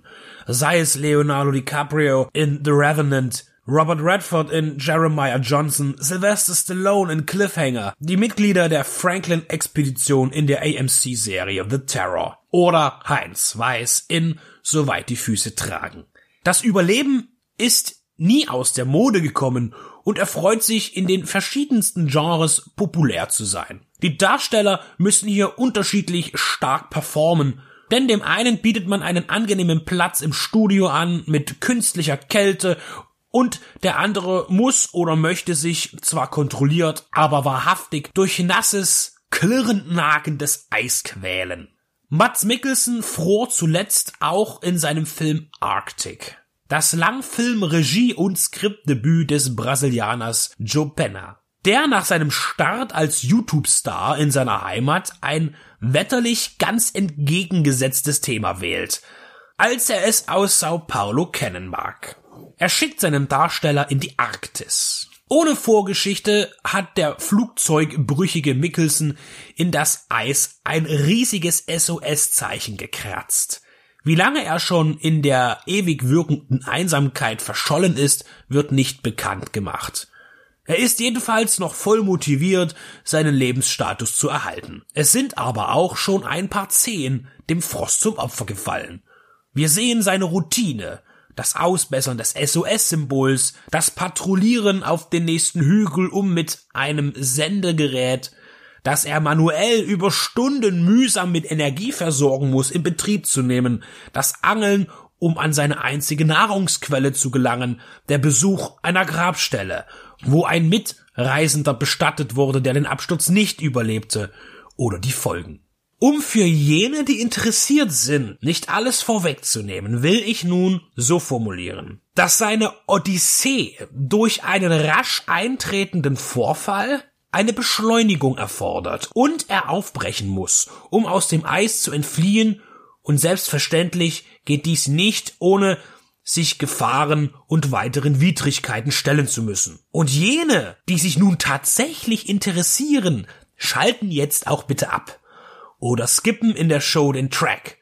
Und jene, die über OKJ mithören, haben sich nun für drei Minuten die Ohren zuzuhalten oder eben Pech. Denn mehr Gutes habe ich leider nicht zu berichten. Die Mühen der Dreharbeiten auf Island sind anzuerkennen, aber Penner schafft es nicht, den zugegeben mittlerweile doch etwas erschöpften Subgenre etwas Ergreifendes beizumengen. Es gibt keine Variation. Es ist das Leid und seine happy endliche Erlösung aus einer Naturfolter, die aber auch bereits eindringlicher dargestellt und eingefangen oder erzählt wurde. Einige Beispiele hatte ich bereits genannt. Arctic hat nichts Einzigartes im Vergleich. Er ist zu wenig dramatisch, auch wenn er einen humanistisch kritischen Punkt erreicht. Die Schauwerte des Umfeldes sind zu schwach. Auch eine graue Tristesse muss einschüchternd und gigantisch verschluckend auf den Zuschauer wirken. Es gibt zu wenig Attraktion im Leid des kämpfenden Mannes. Arctic ist kein schlechter Film, aber als Wandelnder zwischen eisigen Abenteuern und Survival und alternativ Bergsteigerfilmen ist er leider belanglos. Gut gemeint, aber nicht erstrebenswert. Er kommt zur falschen Zeit mit zu wenig Wucht und niemand und vor allem ich habe nichts gegen einen langsamen, unaufgeregten Film, aber hier ist es wahrlich zu wenig, das geboten wird.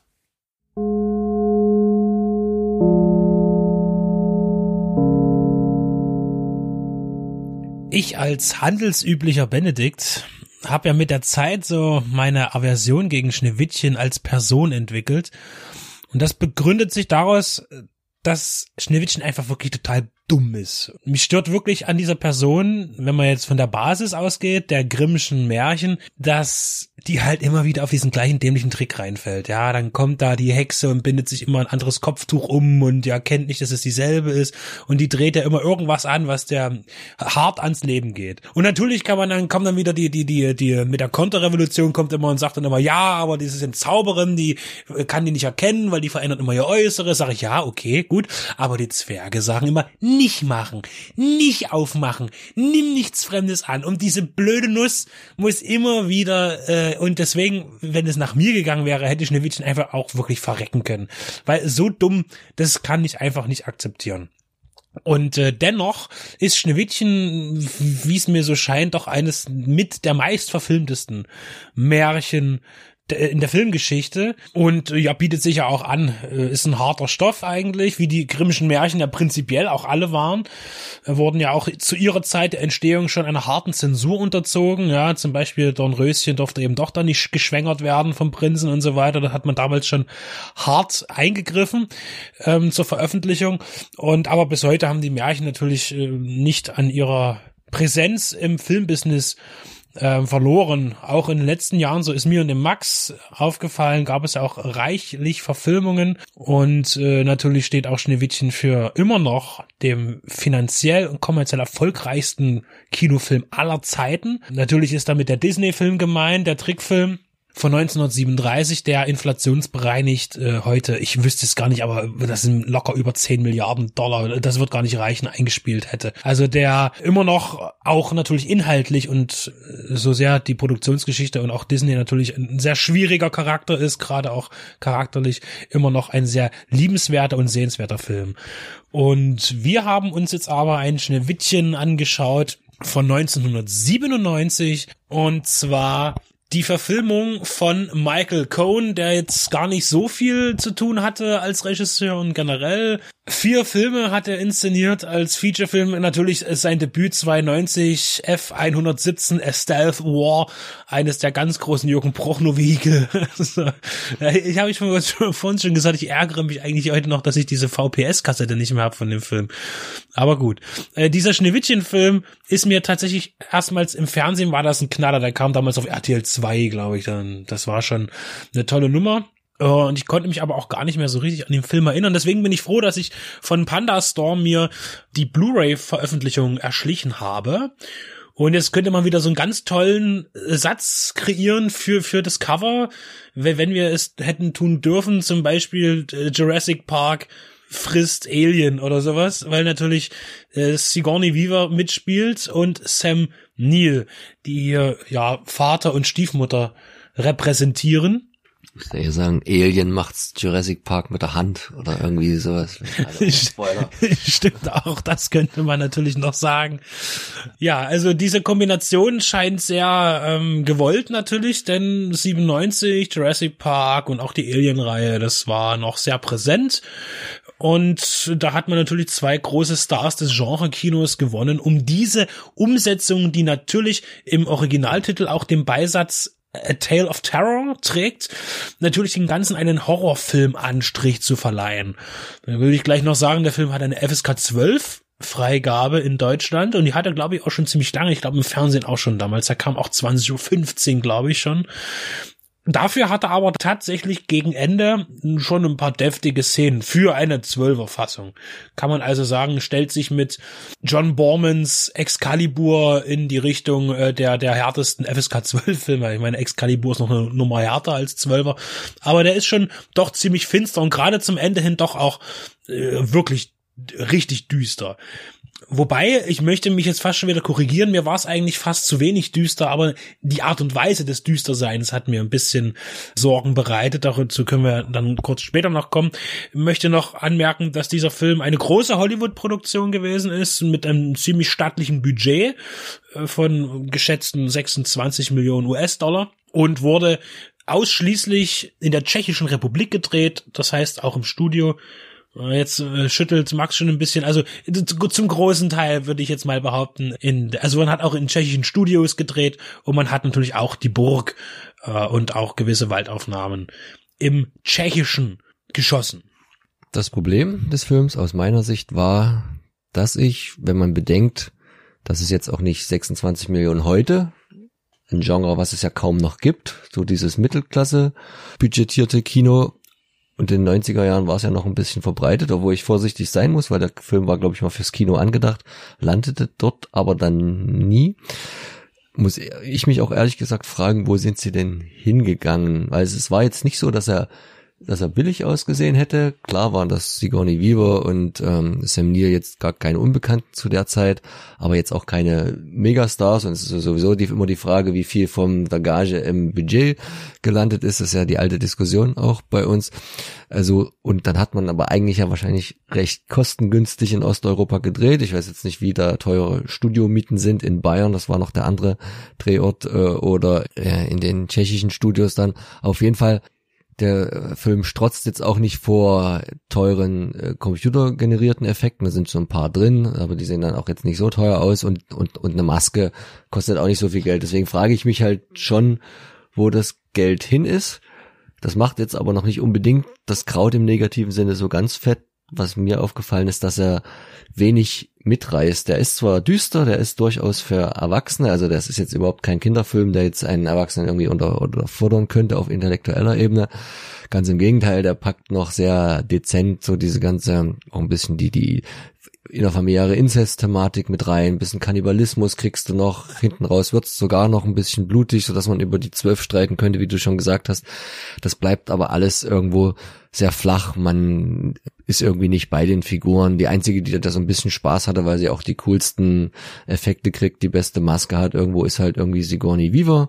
Die wollte vielleicht mal auch jetzt einerseits kann ich mir vorstellen, was anderes machen, nachdem sie ja immer die, die gute war in Alien, auch mal auf die andere Seite wechseln. Andererseits habe ich jetzt gelesen, wollte sie durchaus auch zeigen, dass jetzt auch die Hexe wie so oft in Comics ist, ne, wenn, wenn der Antagonist die Entstehungsgeschichte erzählt wird, dass da nicht von Grund auf irgendwas Böses mal da war, sondern dass das halt auch oft eine unglückliche Verquickung von Ereignissen ist. Hier ist es halt, dass sie dann auch die Totgeburt hat und dann so ein bisschen neidisch ist und es eigentlich auch gar nicht so aus ihr selbst rauskommt, also dass sie kein schlechter Charakter ist, sondern dass sie auch irgendwie durch die Spiegelthematik dort ein bisschen angestachelt wird und dass sie da eine andere Facette dieser ganzen Figur geben wollte. Von daher funktioniert das aus meiner Sicht bei ihr schon.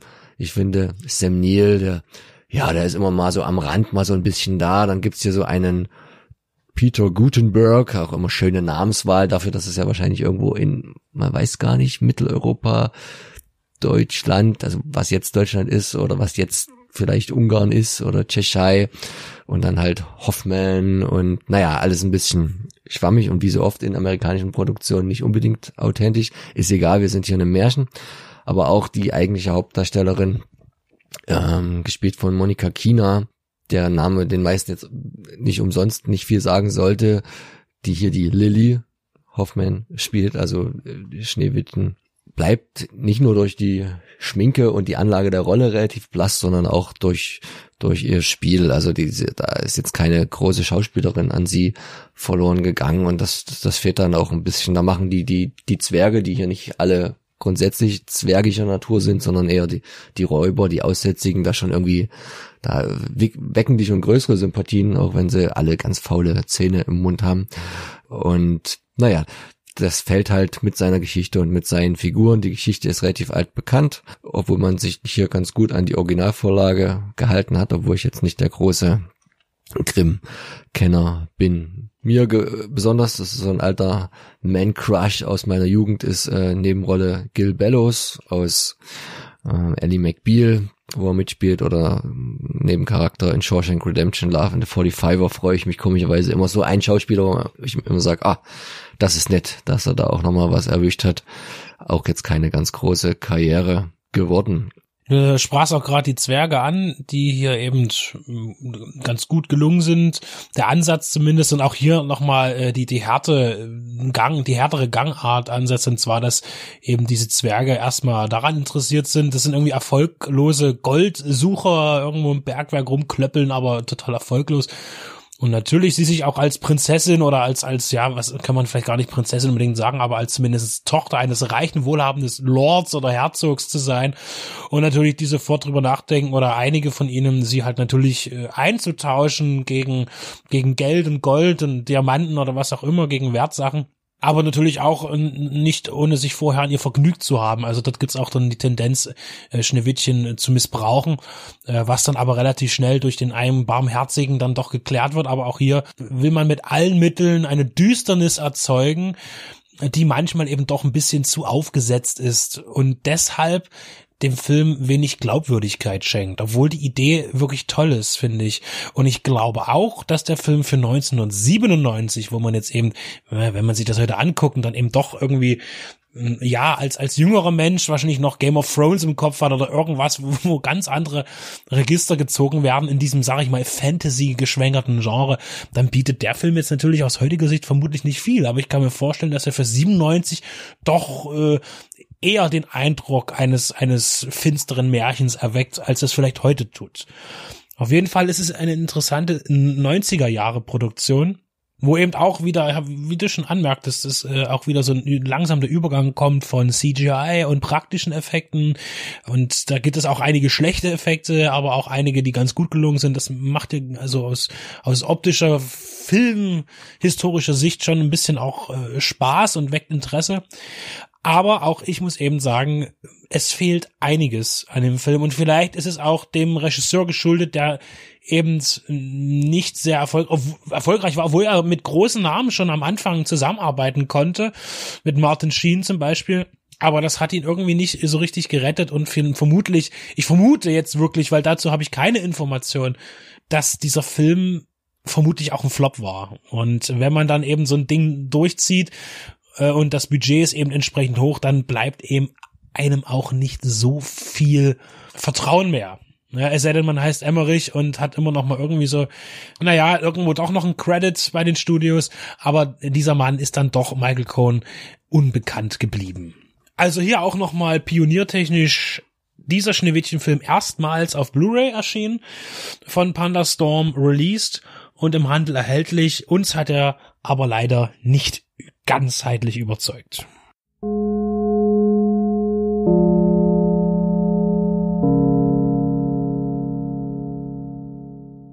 Die Komödie, die im Dunkeln leuchtet. So wird Skin Deep beworben und angekündigt und mit dieser Zeile wird der Fokus unmittelbar auf das Witzkernstück gelenkt, den phosphoreszierend strahlenden Tanz der Kondome in absoluter Dunkelheit. Ja, in Blake Edwards 1989er Arbeit mit dem deutschen Verleihtitel Männer haben's auch nicht leicht geht es um Sex. Und den braucht der Autor Zack Hutton häufig. Die Frage ist, wer nicht? Er treibt es aber immer und überall, gerne mit jüngeren Frauen, weniger gerne mit seiner eigenen. Nichts Neues im Business und im Leben überhaupt. Der Mensch im Durchschnitt ist ein sexuelles Wesen, der eine mehr, der andere weniger, die seltensten gar nicht. Sicher kommt es zur Trennung von Hartens Ehe. Hinzu kommt dann noch eine Schreibblockade und wäre das mal alles auch noch ein Problem mit dem Stehvermögen. Und klar, säuft er auch zu viel. Und wie man aus dieser verzwickten Lage als schwere Nöter wieder herauskommen soll, berichtet uns Edwards, der seinen triebgesteuerten High Society Loser mit John Ritter besetzte. Komödien sind eher als andere Genres Geschmackssache. Blake Edwards gilt sicher unter vielen als Genie dieses Faches und das ist dann auch nicht unbegründet. Gerne zusammen mit Peter Sellers als Inspektor Clouseau oder dem Partyschreck, aber auch ohne ihn. Der Mann machte Humorkino für die Massen und es funktionierte. Bei Skin Deep ist er nicht auf der Suche nach dem nächsten Schenkelklopfer, sondern lässt eher Zeit zum Nachdenken und zeigt vor allem Zack als gebrochenen, peinlichen Egoisten, der nach einem Leben für sich sucht, das er nicht finden kann, solange er sich nicht von seinen bisherigen Gewohnheiten abwendet. Dazwischen wird pointiert, dialogisiert und auch mal eine Gagbombe gezündet. Sonst ist Skin Deep aber eher studierend und nachdenklich, aber dabei amüsant und eben nicht darauf fixiert, ständig den Brüller rauszuhauen. So gesehen steht Skin Deep in seiner Art und Weise wohl am ehesten Edwards Truman Capote Inszenierung Breakfast at Tiffany's nahe. In der melodramatisch schlüpfrigen Beziehungsphase gibt es neben dem Gewollten aber auch jede Menge Ungewolltes. Spaß macht, dass Chelsea Field eine 25-Jährige spielt zu einem Zeitpunkt, als sie bereits über 32 war. Keine Frage, ist sie eine attraktive 32-Jährige, aber die 25-Jährige spielt sie dann weniger überzeugend. Spaß macht auch der Bart von John Ritter, der hin und wieder, gegen Ende hin, nicht so ganz echt aussehen will. Scheinbar gab es Nachdrehs, als der Bart, den sein Charakter Zack trägt, bereits abrasiert war. Die Gesichtsperücke ist lächerlich grotesk, vor allem wenn sie in der Szene vom echten Bart zum Kunstbart wechselt. Als Actionfilmliebhaber belustigt es auch, Brian Genesee in einer seiner ersten gewichtigen Rollen zu sehen. Wenig später brillierte er in Shadow Chaser 2 und Cyborg Cop 3 sowie unvergessen in Delta Force 3. Lustig ist, was gefällt. Skin Deep kommt über Studio Hamburg Enterprises und Hanse Sound auf Blu-ray auf den deutschen Markt. Gewürzt mit einem bebilderten Wikipedia-Booklet in feinstem Rosa geschmückt. Wahrhaft aber ein Film, den man im Kino erlebt haben sollte. Glückwunsch und Anerkennung all jenen, die es taten, denn der neonleuchtende Kondomsketch kommt in absoluter Finsternis im Kinosaal auf der großen Leinwand sicher immer noch am besten.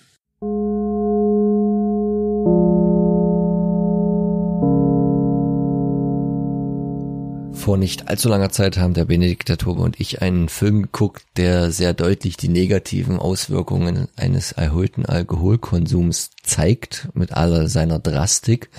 Das war der Leuchtturm. Hört auch da mal rein. Ich glaube Show 21, irgendwie sowas. Jetzt haben Benedikt und ich einen Film geguckt, wo man sagen könnte, der das alles ein bisschen verharmlost oder die schönen Seiten des exzessiven Alkohol- und Drogenkonsums darstellt, nämlich Beach Bum.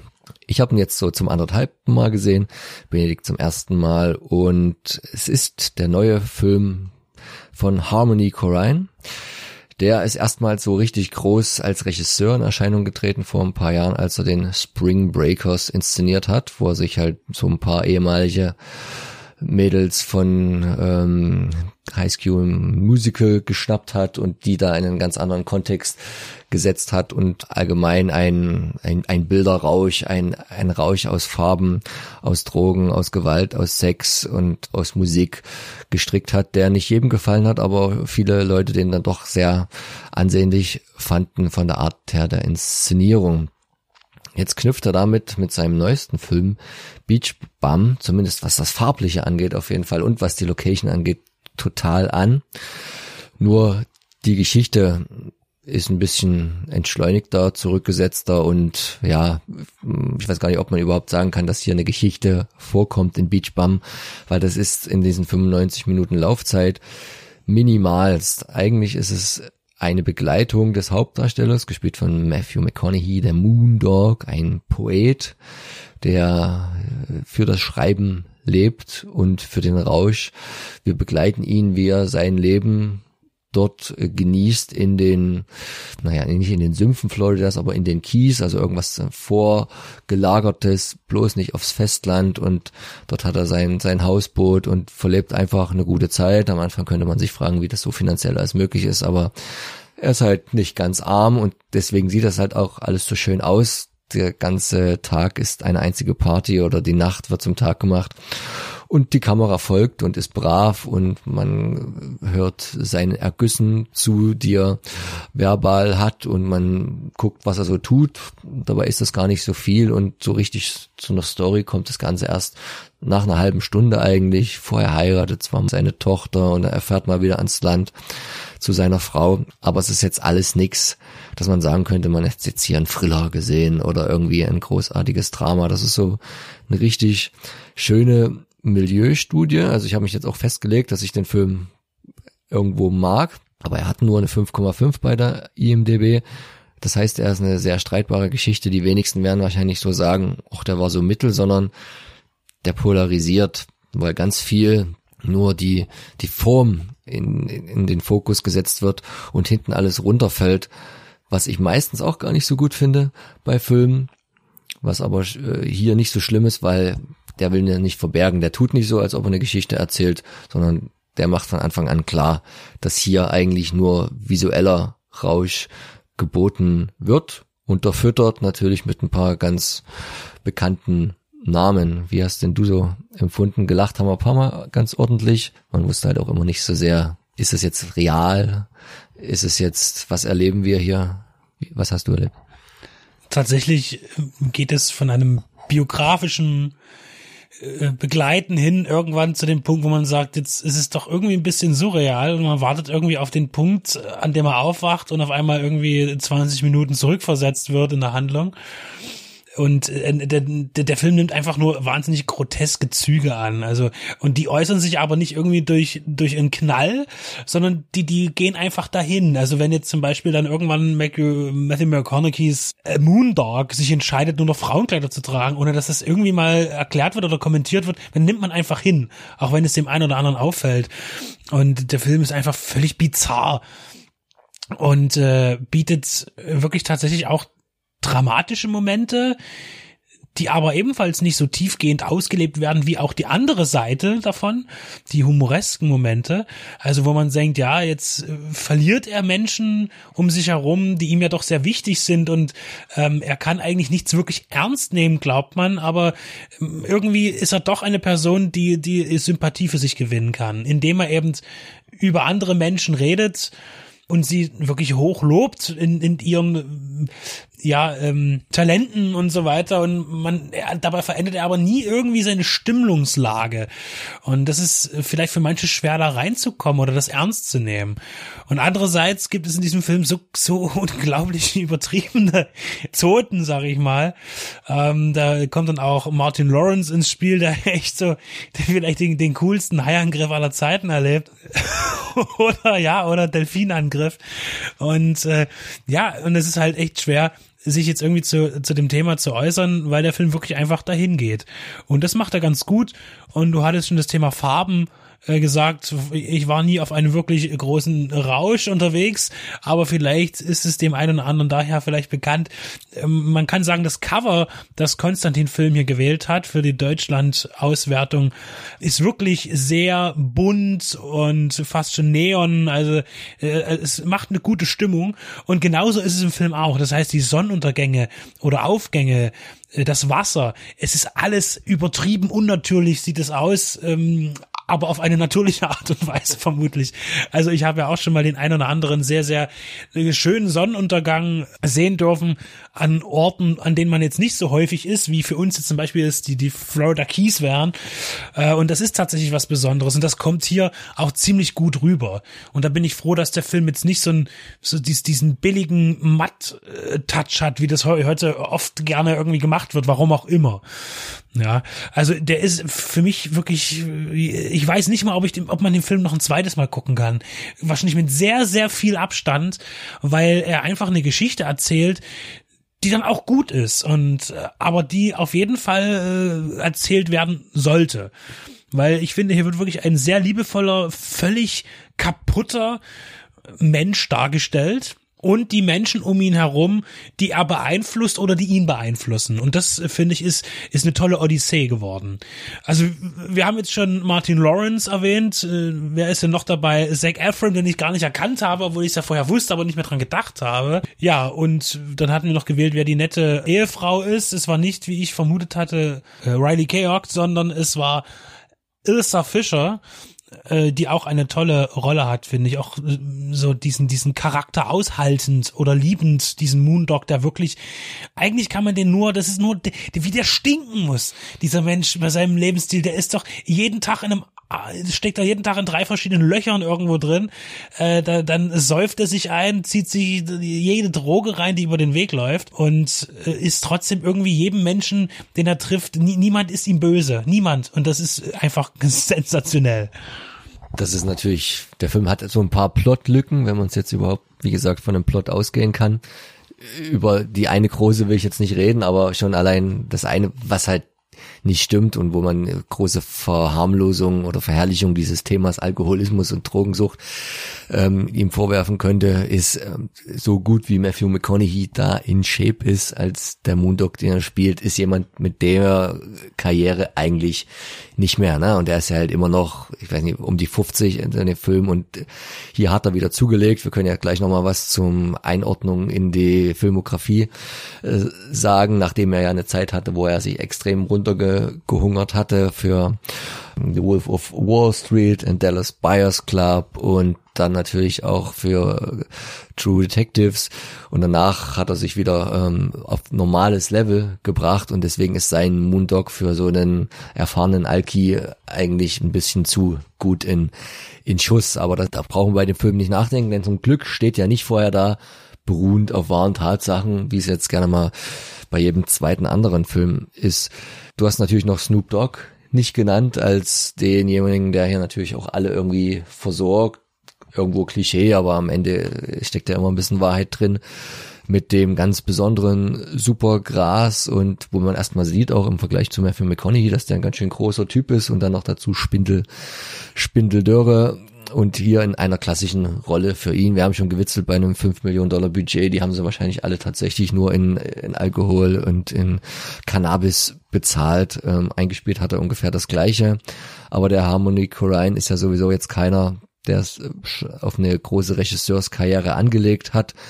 Eher sehr interessant, dass seine Filme, wenn sie ein Thema haben, dann doch dieses, dieses Fire-Rausch-Thema so ein bisschen ist, weil er hat ja auch ganz jung ganz populär damals, Anfang der, nein, Mitte der 90er, die Drehbücher für Larry Clark Verfilmungen Kids und Ken Park geschrieben. Und naja, also die Drogenthematik scheint ihn ja schon dann irgendwo sehr am Herzen zu liegen aber eben auch das Dramatische, denn mit beginnend eben mit mit Ken Park und dann vorher mit mit Kids, das sind ja wirklich auch sehr finstere Filme, die Einblick halten in, in gebrochene Charaktere und wie sie sich verhalten, auch entwickeln noch in diesen frühen Phasen in der Jugendzeit und jetzt ist es eben hier ein ein ein Moondog, der auch noch nicht wirklich erwachsen scheint, aber dennoch schon viel mitgemacht hat und miterlebt hat.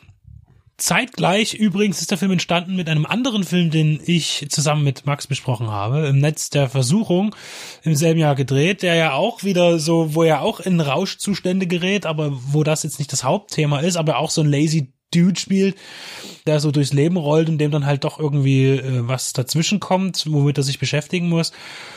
Und ja, und dann haben wir überlegt, wann haben wir das letzte Mal gesehen und so immer vereinzelt Projekte gestreut, in denen er auch nicht immer so viel zu tun hatte. Also der Mann hat sich jetzt, wir haben überlegt, ist er denn überhaupt mal so richtig weg gewesen äh, aus dem Filmgeschäft, aber er tritt ja immer wieder mal auf. Das letzte große als Hauptdarsteller vermutlich wirklich Interstellar gewesen. Und Free, äh, Free State of Jones, äh, muss ich sagen, stimmt, der war später. Der ist übrigens auch gut. Den, das ist mal ein netter Historienfilm oder Historien angehauchter Film nach auch einer wahren Begebenheit, den ich auch gerne empfehlen möchte. Also doch nicht Interstellar. Aber trotzdem hat er sich irgendwie optisch rar gemacht, nachdem er in den 90ern und vor allen Dingen auch in den äh, anfänglichen 2000 doch ziemlich fett im Kinogeschäft war, auch mit, also immer wieder unterschiedliche Sachen, also zwischen Drama, guten, guten Drama, äh, eher schwierigen Komödien und halt auch Blockbuster-Filmen und Charakterrollen sich, äh, ja, umgesehen hat. Beach Bum Wir haben, ich glaube, auch irgendwie zur falschen Jahreszeit geguckt oder zur richtigen. Ich weiß nicht, was jetzt besser gewesen wäre, ob wir jetzt noch dann danach oder währenddessen auf einem äh, blubbernden, geteerten Dach äh, in, äh, über einer Großstadt bei 45 Grad in der Sonne irgendwie hätten liegen müssen. Auf jeden Fall haben wir es auch mit den Drogen falsch gemacht, weil wir die, glaube ich, auch nicht gut vertragen so, und, und sie auch generell nicht besonders verträglich sind auf eine lange, lange Lebensdauer hinweg gesehen. Ausnahmen äh, bestätigen die Regel, aber Rocker äh, lügen ja sowieso, die alle 80 und 90 werden und sagen, sie hätten immer viel äh, konsumiert. Das ist alles eine Lüge. Die spielen das nur. Und äh, auch von meiner Seite aus, Max, du hast dich schon geoutet. Auch ich finde den Film toll. Beach Bum möchte ich gerne auch eben als als zumindestens einmal er erlebte Geschichte, Reise, Odyssee empfehlen. Auf jeden Fall.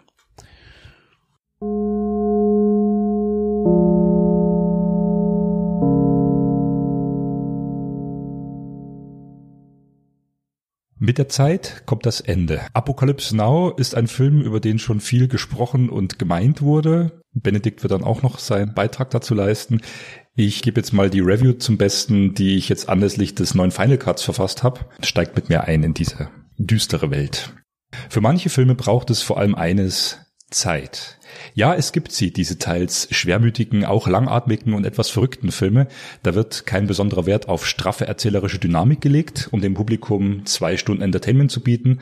nur ab und zu habe ich selbst auch in letzter Zeit die Muße, große Eben wirkmächtig in mir aufzunehmen. Ich kann mich noch an Siberiade erinnern, der ging viereinhalb Stunden. 1900 von Bertolucci mit fünf Stunden oder Es war einmal in Amerika von Sergio Leone mit knapp vier Stunden. Diese Werken erkunden mit ihrer ästhetischen Brillanz die Grenzen des langsamen Erzählens. Einige, die ich kenne, unter anderem Benedikt, halten Apocalypse Now eher für einen langweiligen Kriegsfilm. Ich wiederum, konsequenter Wehrdienstverweigerer und Kritiker jeglicher Waffengewalt, empfinde Apocalypse Now seit meiner ersten Sichtung vor über 15 Jahren als ein ungebrochen, unterhaltsames und visuell erzählerisches Meisterwerk. Der besondere Reiz des Films geht für mich einher aus dessen geschickter Porträtierung des Wahnsinn des Krieges. Hier der Vietnamkrieg in all seiner Popularität, wenn man so will, aber eigentlich erzählt der Film vom ultimativen Kriegserlebnis an sich. Ich gab soeben zu, vom Wehrdienst, geschweige denn Krieg, habe ich selbst keine persönliche Erfahrung, doch kann ich mir noch mit relativ wenig Empathie in den Schrecken der Menschenvernichtung einfühlen, die seelische und körperliche Zerstörung derer Beteiligten nachvollziehen, die ihr Leben lang davon berichteten. Mein Großvater erzählte kaum über den Krieg, er wollte das nicht, generell sprach er wenig, vor allem in seinen letzten Jahren. Er ging mit mir lieber spazieren, als ich noch ein kleiner Junge war, und schaute sich mit mir die Natur an. Er wies mich auf die Poesie hin, Blätterrascheln, Vogelgezwitscher. Mein Großvater malte viel, in seiner späteren Phase vor allem Blumen und Landschaften. Doch ich habe eine Kohlezeichnung von ihm geerbt, eine der früheren Werke, die zeigt die ganzen Kanten und Furchen eines gegerbten Arbeitergesichts, eines alten Kollegen wenige Jahre nach dem Feuersturm des Zweiten Weltkriegs. Diese Tristesse besitzt eindeutig expressionistische Züge und deckt sich eher mit den jungen Hetz- und Leidjahren meines Großvaters. Einmal erzählte mir dann doch vom Krieg, wie er mit ansehen musste, wie einem Soldat in seiner Truppe das Bein abfror. Die Gulags, die sibirischen Gefangenlager zählten zu den schlimmsten überhaupt. Vielleicht sind es diese Erinnerungen an meinen Großvater, die mich den Grauen und die Poesie so nahe zueinander bringen lassen. Immer wenn ich die bedächtigen, märchenhaft gefilmten Bilder in Apocalypse Now wiedersehe, da denke ich stets auch an ihn. Es sind die Zeit und die Erinnerung, die mich Zugang zu dem Film haben finden lassen und weniger der technische Reiz und die Actionsequenzen mancher anderer Kriegsfilme. Das Grauen. Das Grauen entfaltet sich, wie erwähnt, poetisch und bedächtig in Apocalypse Now. Vom ersten Bild an ist klar, das Ende ist da. Todgraue Rauchschwaden, saugende Antriebsgeräusche durch die Rotationsblätter eines Hubschraubers, die von links nach rechts und wieder zurück auf der Soundanlage vibrieren, und dann bereits der große Knall und ein halber Tropenwald geht in den Flammen des Kriegsinfernos auf. Die Doors, die damals wohl populärste Band, spielt The End, gleichermaßen halluzinatorisch wie effektiv zum Trauma des Captain Willard, gespielt von Martin Sheen, der völlig entrückt in seinem Hotelzimmer auf und ab taumelt, der schließlich die nackte Faust im Kampf mit dem eigenen Spiegelbild blutig schlägt, er wird sich auf eine zweieinhalb in der Kinoversion, auf eine drei im Final Cut beziehungsweise knapp dreieinhalbstündige Redux Odyssee begeben, nur um am Ende des aufgequollenen Antlitz des ebenso verlorenen Connell Kurtz, gespielt von Marlon Brando, in sein eigenes dunkles Selbst zu schauen. Am Ende wird Captain Willard den völlig entarteten Wahnsinn des Krieges persönlich manifestieren. Francis Ford Coppola, der Regisseur, statuiert selbst in der aktuellen Einführung zum Final Cut. Vielen Leuten erschien der Film damals zu schräg. Es ist genau dieses Andersartige, das den Film, jedenfalls für mich und einige andere, zum perfekten Kriegsfilm macht. Apocalypse Now verleitet den Zuschauer. Man betritt mit den Protagonisten in aufwendig vor Ort gedrehten Sequenzen den wahren Dschungel der Verirrung. Man begibt sich langsam, lang und nachhaltig auf eine verstörende Reise ins, Zitat, Herz der Finsternis, wie Joseph Conrads literarische Vorlage heißt. Der Tod wird als eine verstörend intensive, aber auch beiläufige Sache im Grauen des Kriegsalltags dargestellt. Zynismus und existenzielle Kritik am American Way of Life blitzen regelmäßig hervor. Wellenreiten mit dem Surfstar in hochbrisanten Gewässer, das fordert der Cowboy Lieutenant Colonel Kilgore, gespielt von Robert Duvall. Er sagt, er liebe den Geruch von Napalm am Morgen. Die immer stärker entrückten Gesichter der jungen Garde, unter anderem gespielt von Lawrence Fishburne, reflektieren die unaufhaltsame Desorientierung des Verstandes. Ebenfalls wichtig, wie ich finde, und auch im Final Cut enthalten, ist die dem Finale vorgelagerte lange Episode mit den französischen Kolonialisten. Das ist eine perfekt choreografierte Gesprächs- bzw. Essensszene, die einerseits den Zerfall der Familie verdeutlicht, die in Krisenzeiten besonders stark vereint scheinen möchte, und zum anderen die absolute Sinnlosigkeit der Amerikaner in diesem ganzen Gefecht darstellt. Dass auch der amerikanische Kriegsfilm schon immer vom Western beeinflusst war, das ist klar. Und die Frontier-Mythologie geht weit über die staatlichen Grenzen der USA hinaus. Bis nach Mexiko in The Wild Bunch, hier bis in den Vietnam und in Star Wars über den Weltraum. Alles das lässt sich auch an Willards Irrfahrt entlang des dunklen Flusses ablesen. Weit ins Landesinnere und bis kurz hinter die Grenze nach Kambodscha, wo niemand einen Fuß bisher hingesetzt hat. Zusammen mit seinen suchenden, ja irrenden Soldaten in Apocalypse Now betreten wir ein Land, wo nur wenige Menschen leben und wo man vor allem eins spürt. Die Zeit, die abläuft und doch irgendwie stehen zu bleiben scheint. Im Final Cut der neuen Fassung, die dauert 182 Minuten, das sind knapp 20 Minuten weniger als die etwas aufgeblähte Redux-Fassung, doch immer noch 35 Minuten mehr als die arg verknappte Kinofassung. Wenn man das sieht, wird klar, Francis Coppola wollte ein Epos schaffen. Entfernt hat Coppola die nächtlichen Stunden der Soldaten nach dem Playboy Bunny Spektakel, was in der Redux-Fassung einen gebrochenen Erzählrhythmus bedeutete, aber die interessante Nuance der gerade jungenhaften Geborgenheit und diese verstärkte menschliche Sehnsucht der Männer nach echter Liebe vermissen lässt. Ebenso fehlen die erweiterten Aufnahmen von Marlon Brando im Beisein der Kinder, was das konsequent Dämonenhafte seiner Figur aus der Kinofassung wiederherstellt, aber auch den menschlichen Faktor widerstreicht. Dadurch wirkt der Final Cut in der neuesten Fassung insgesamt wieder düsterer und furchterregender. Offenbar war dies die Intention. Zu den technischen Einzelheiten der Heimkinofassung kann man sagen, ergänzend zur Full Disclosure Box mit drei Discs, die im Jahr 2011 erschien und die in meiner Sammlung steht, wurde der Film wiederum aufwendig in HD vom Original negativ restauriert und gesellt sich nun in sechs Discs in UHD, in allen drei Fassungen, in Kinoversion Redux und Final Cut und sämtlichen Extras, die damals ganz neu waren, wurden von der Full Disclosure Edition übernommen.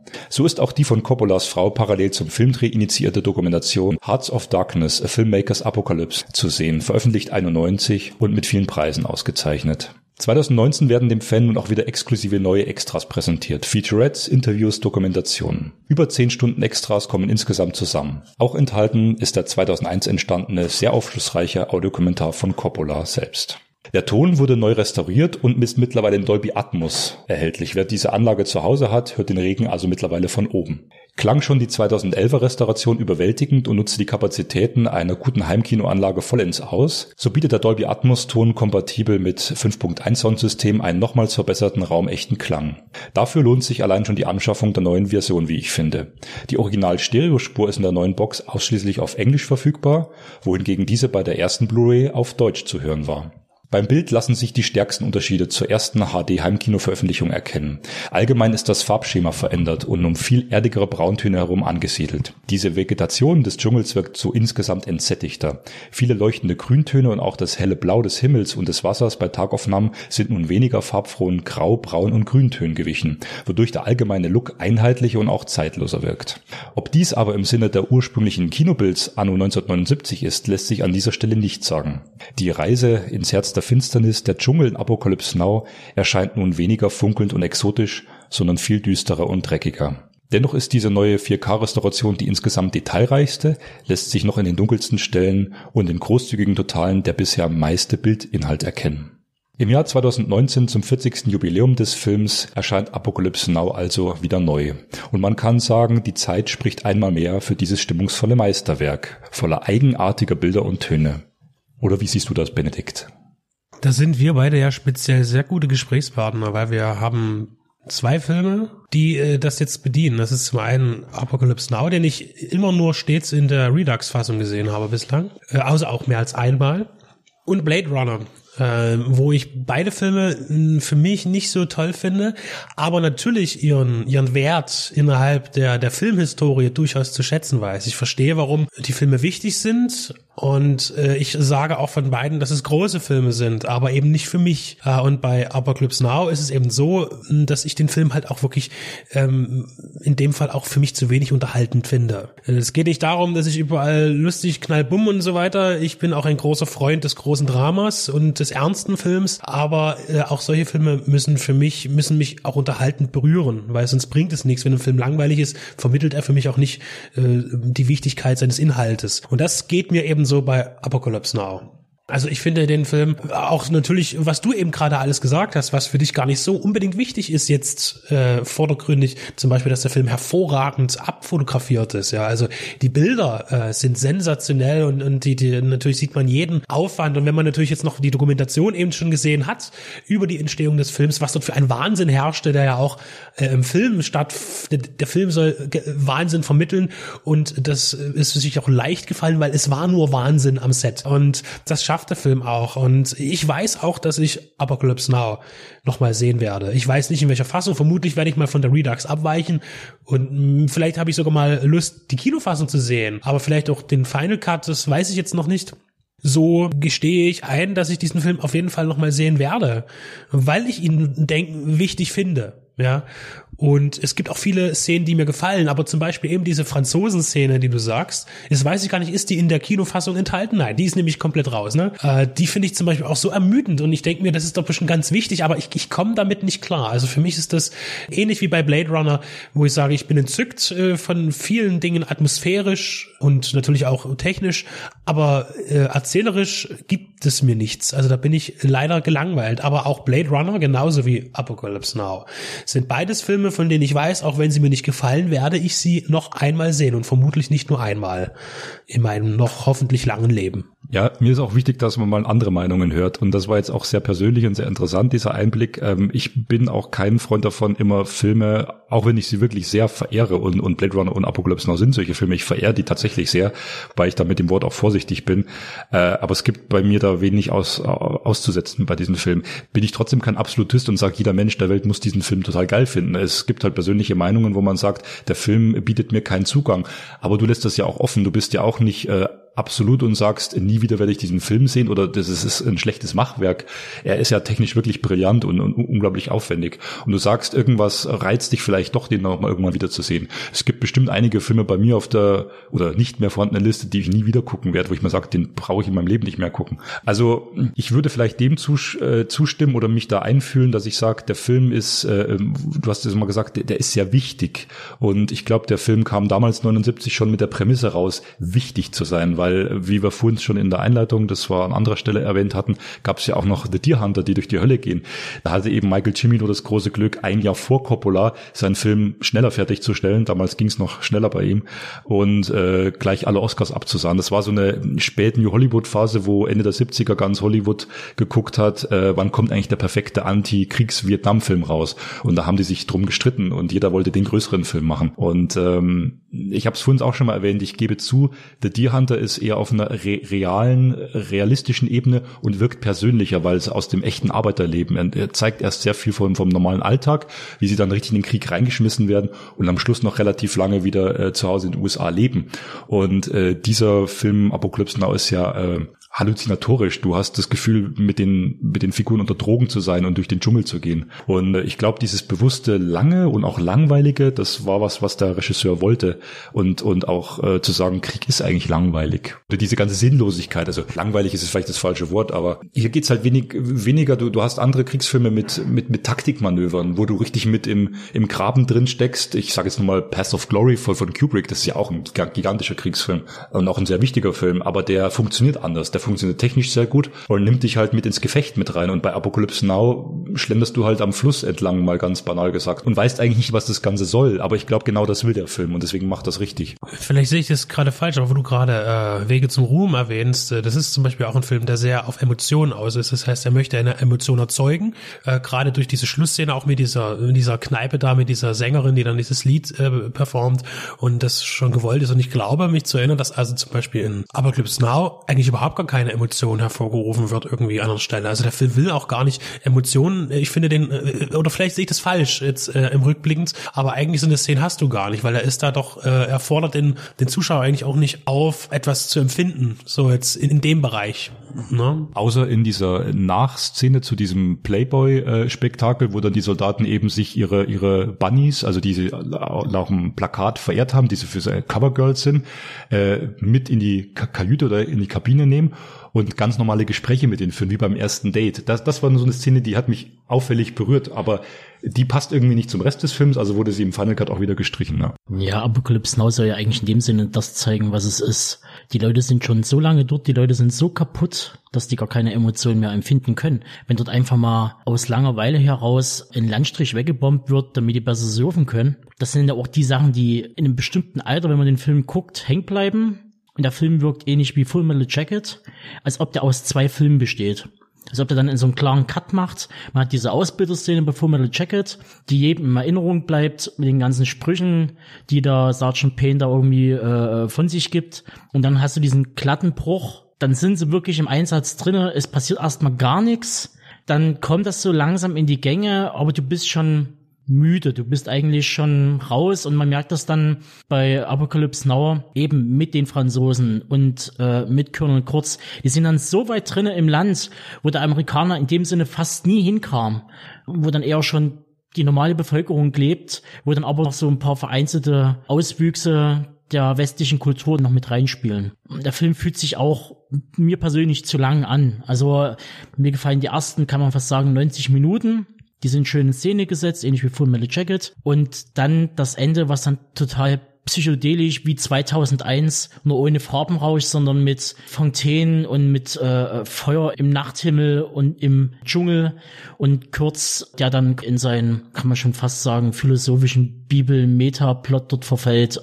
Das ist eigentlich so das, was dann noch so ein bisschen rausreißt. Ansonsten ist der Film völlig da quer, wenn man sich halt die Doku anguckt und man sieht, was sie da eingeschmissen haben. Und an Drogen ist das auch kein Wunder, dass der Film wahrscheinlich komplett aus dem Ruder gelaufen ist und dann am Ende ein bisschen unrund wirkt. So können wir festhalten, ist Apokalypse Now ein sehr spezieller Film, ein sehr abgedrehter Film und bleibt es bis heute. Und ja, an die, die ihn noch nicht gesehen haben, eine Sichtung ist auf jeden Fall wert und es ist vielleicht auch eher so ein unvergleichlicher Film. Also mal was Besonderes, was man irgendwie, auch was, was man heute nicht mehr drehen würde. In dem Sinne, fröhlichen Weltuntergang.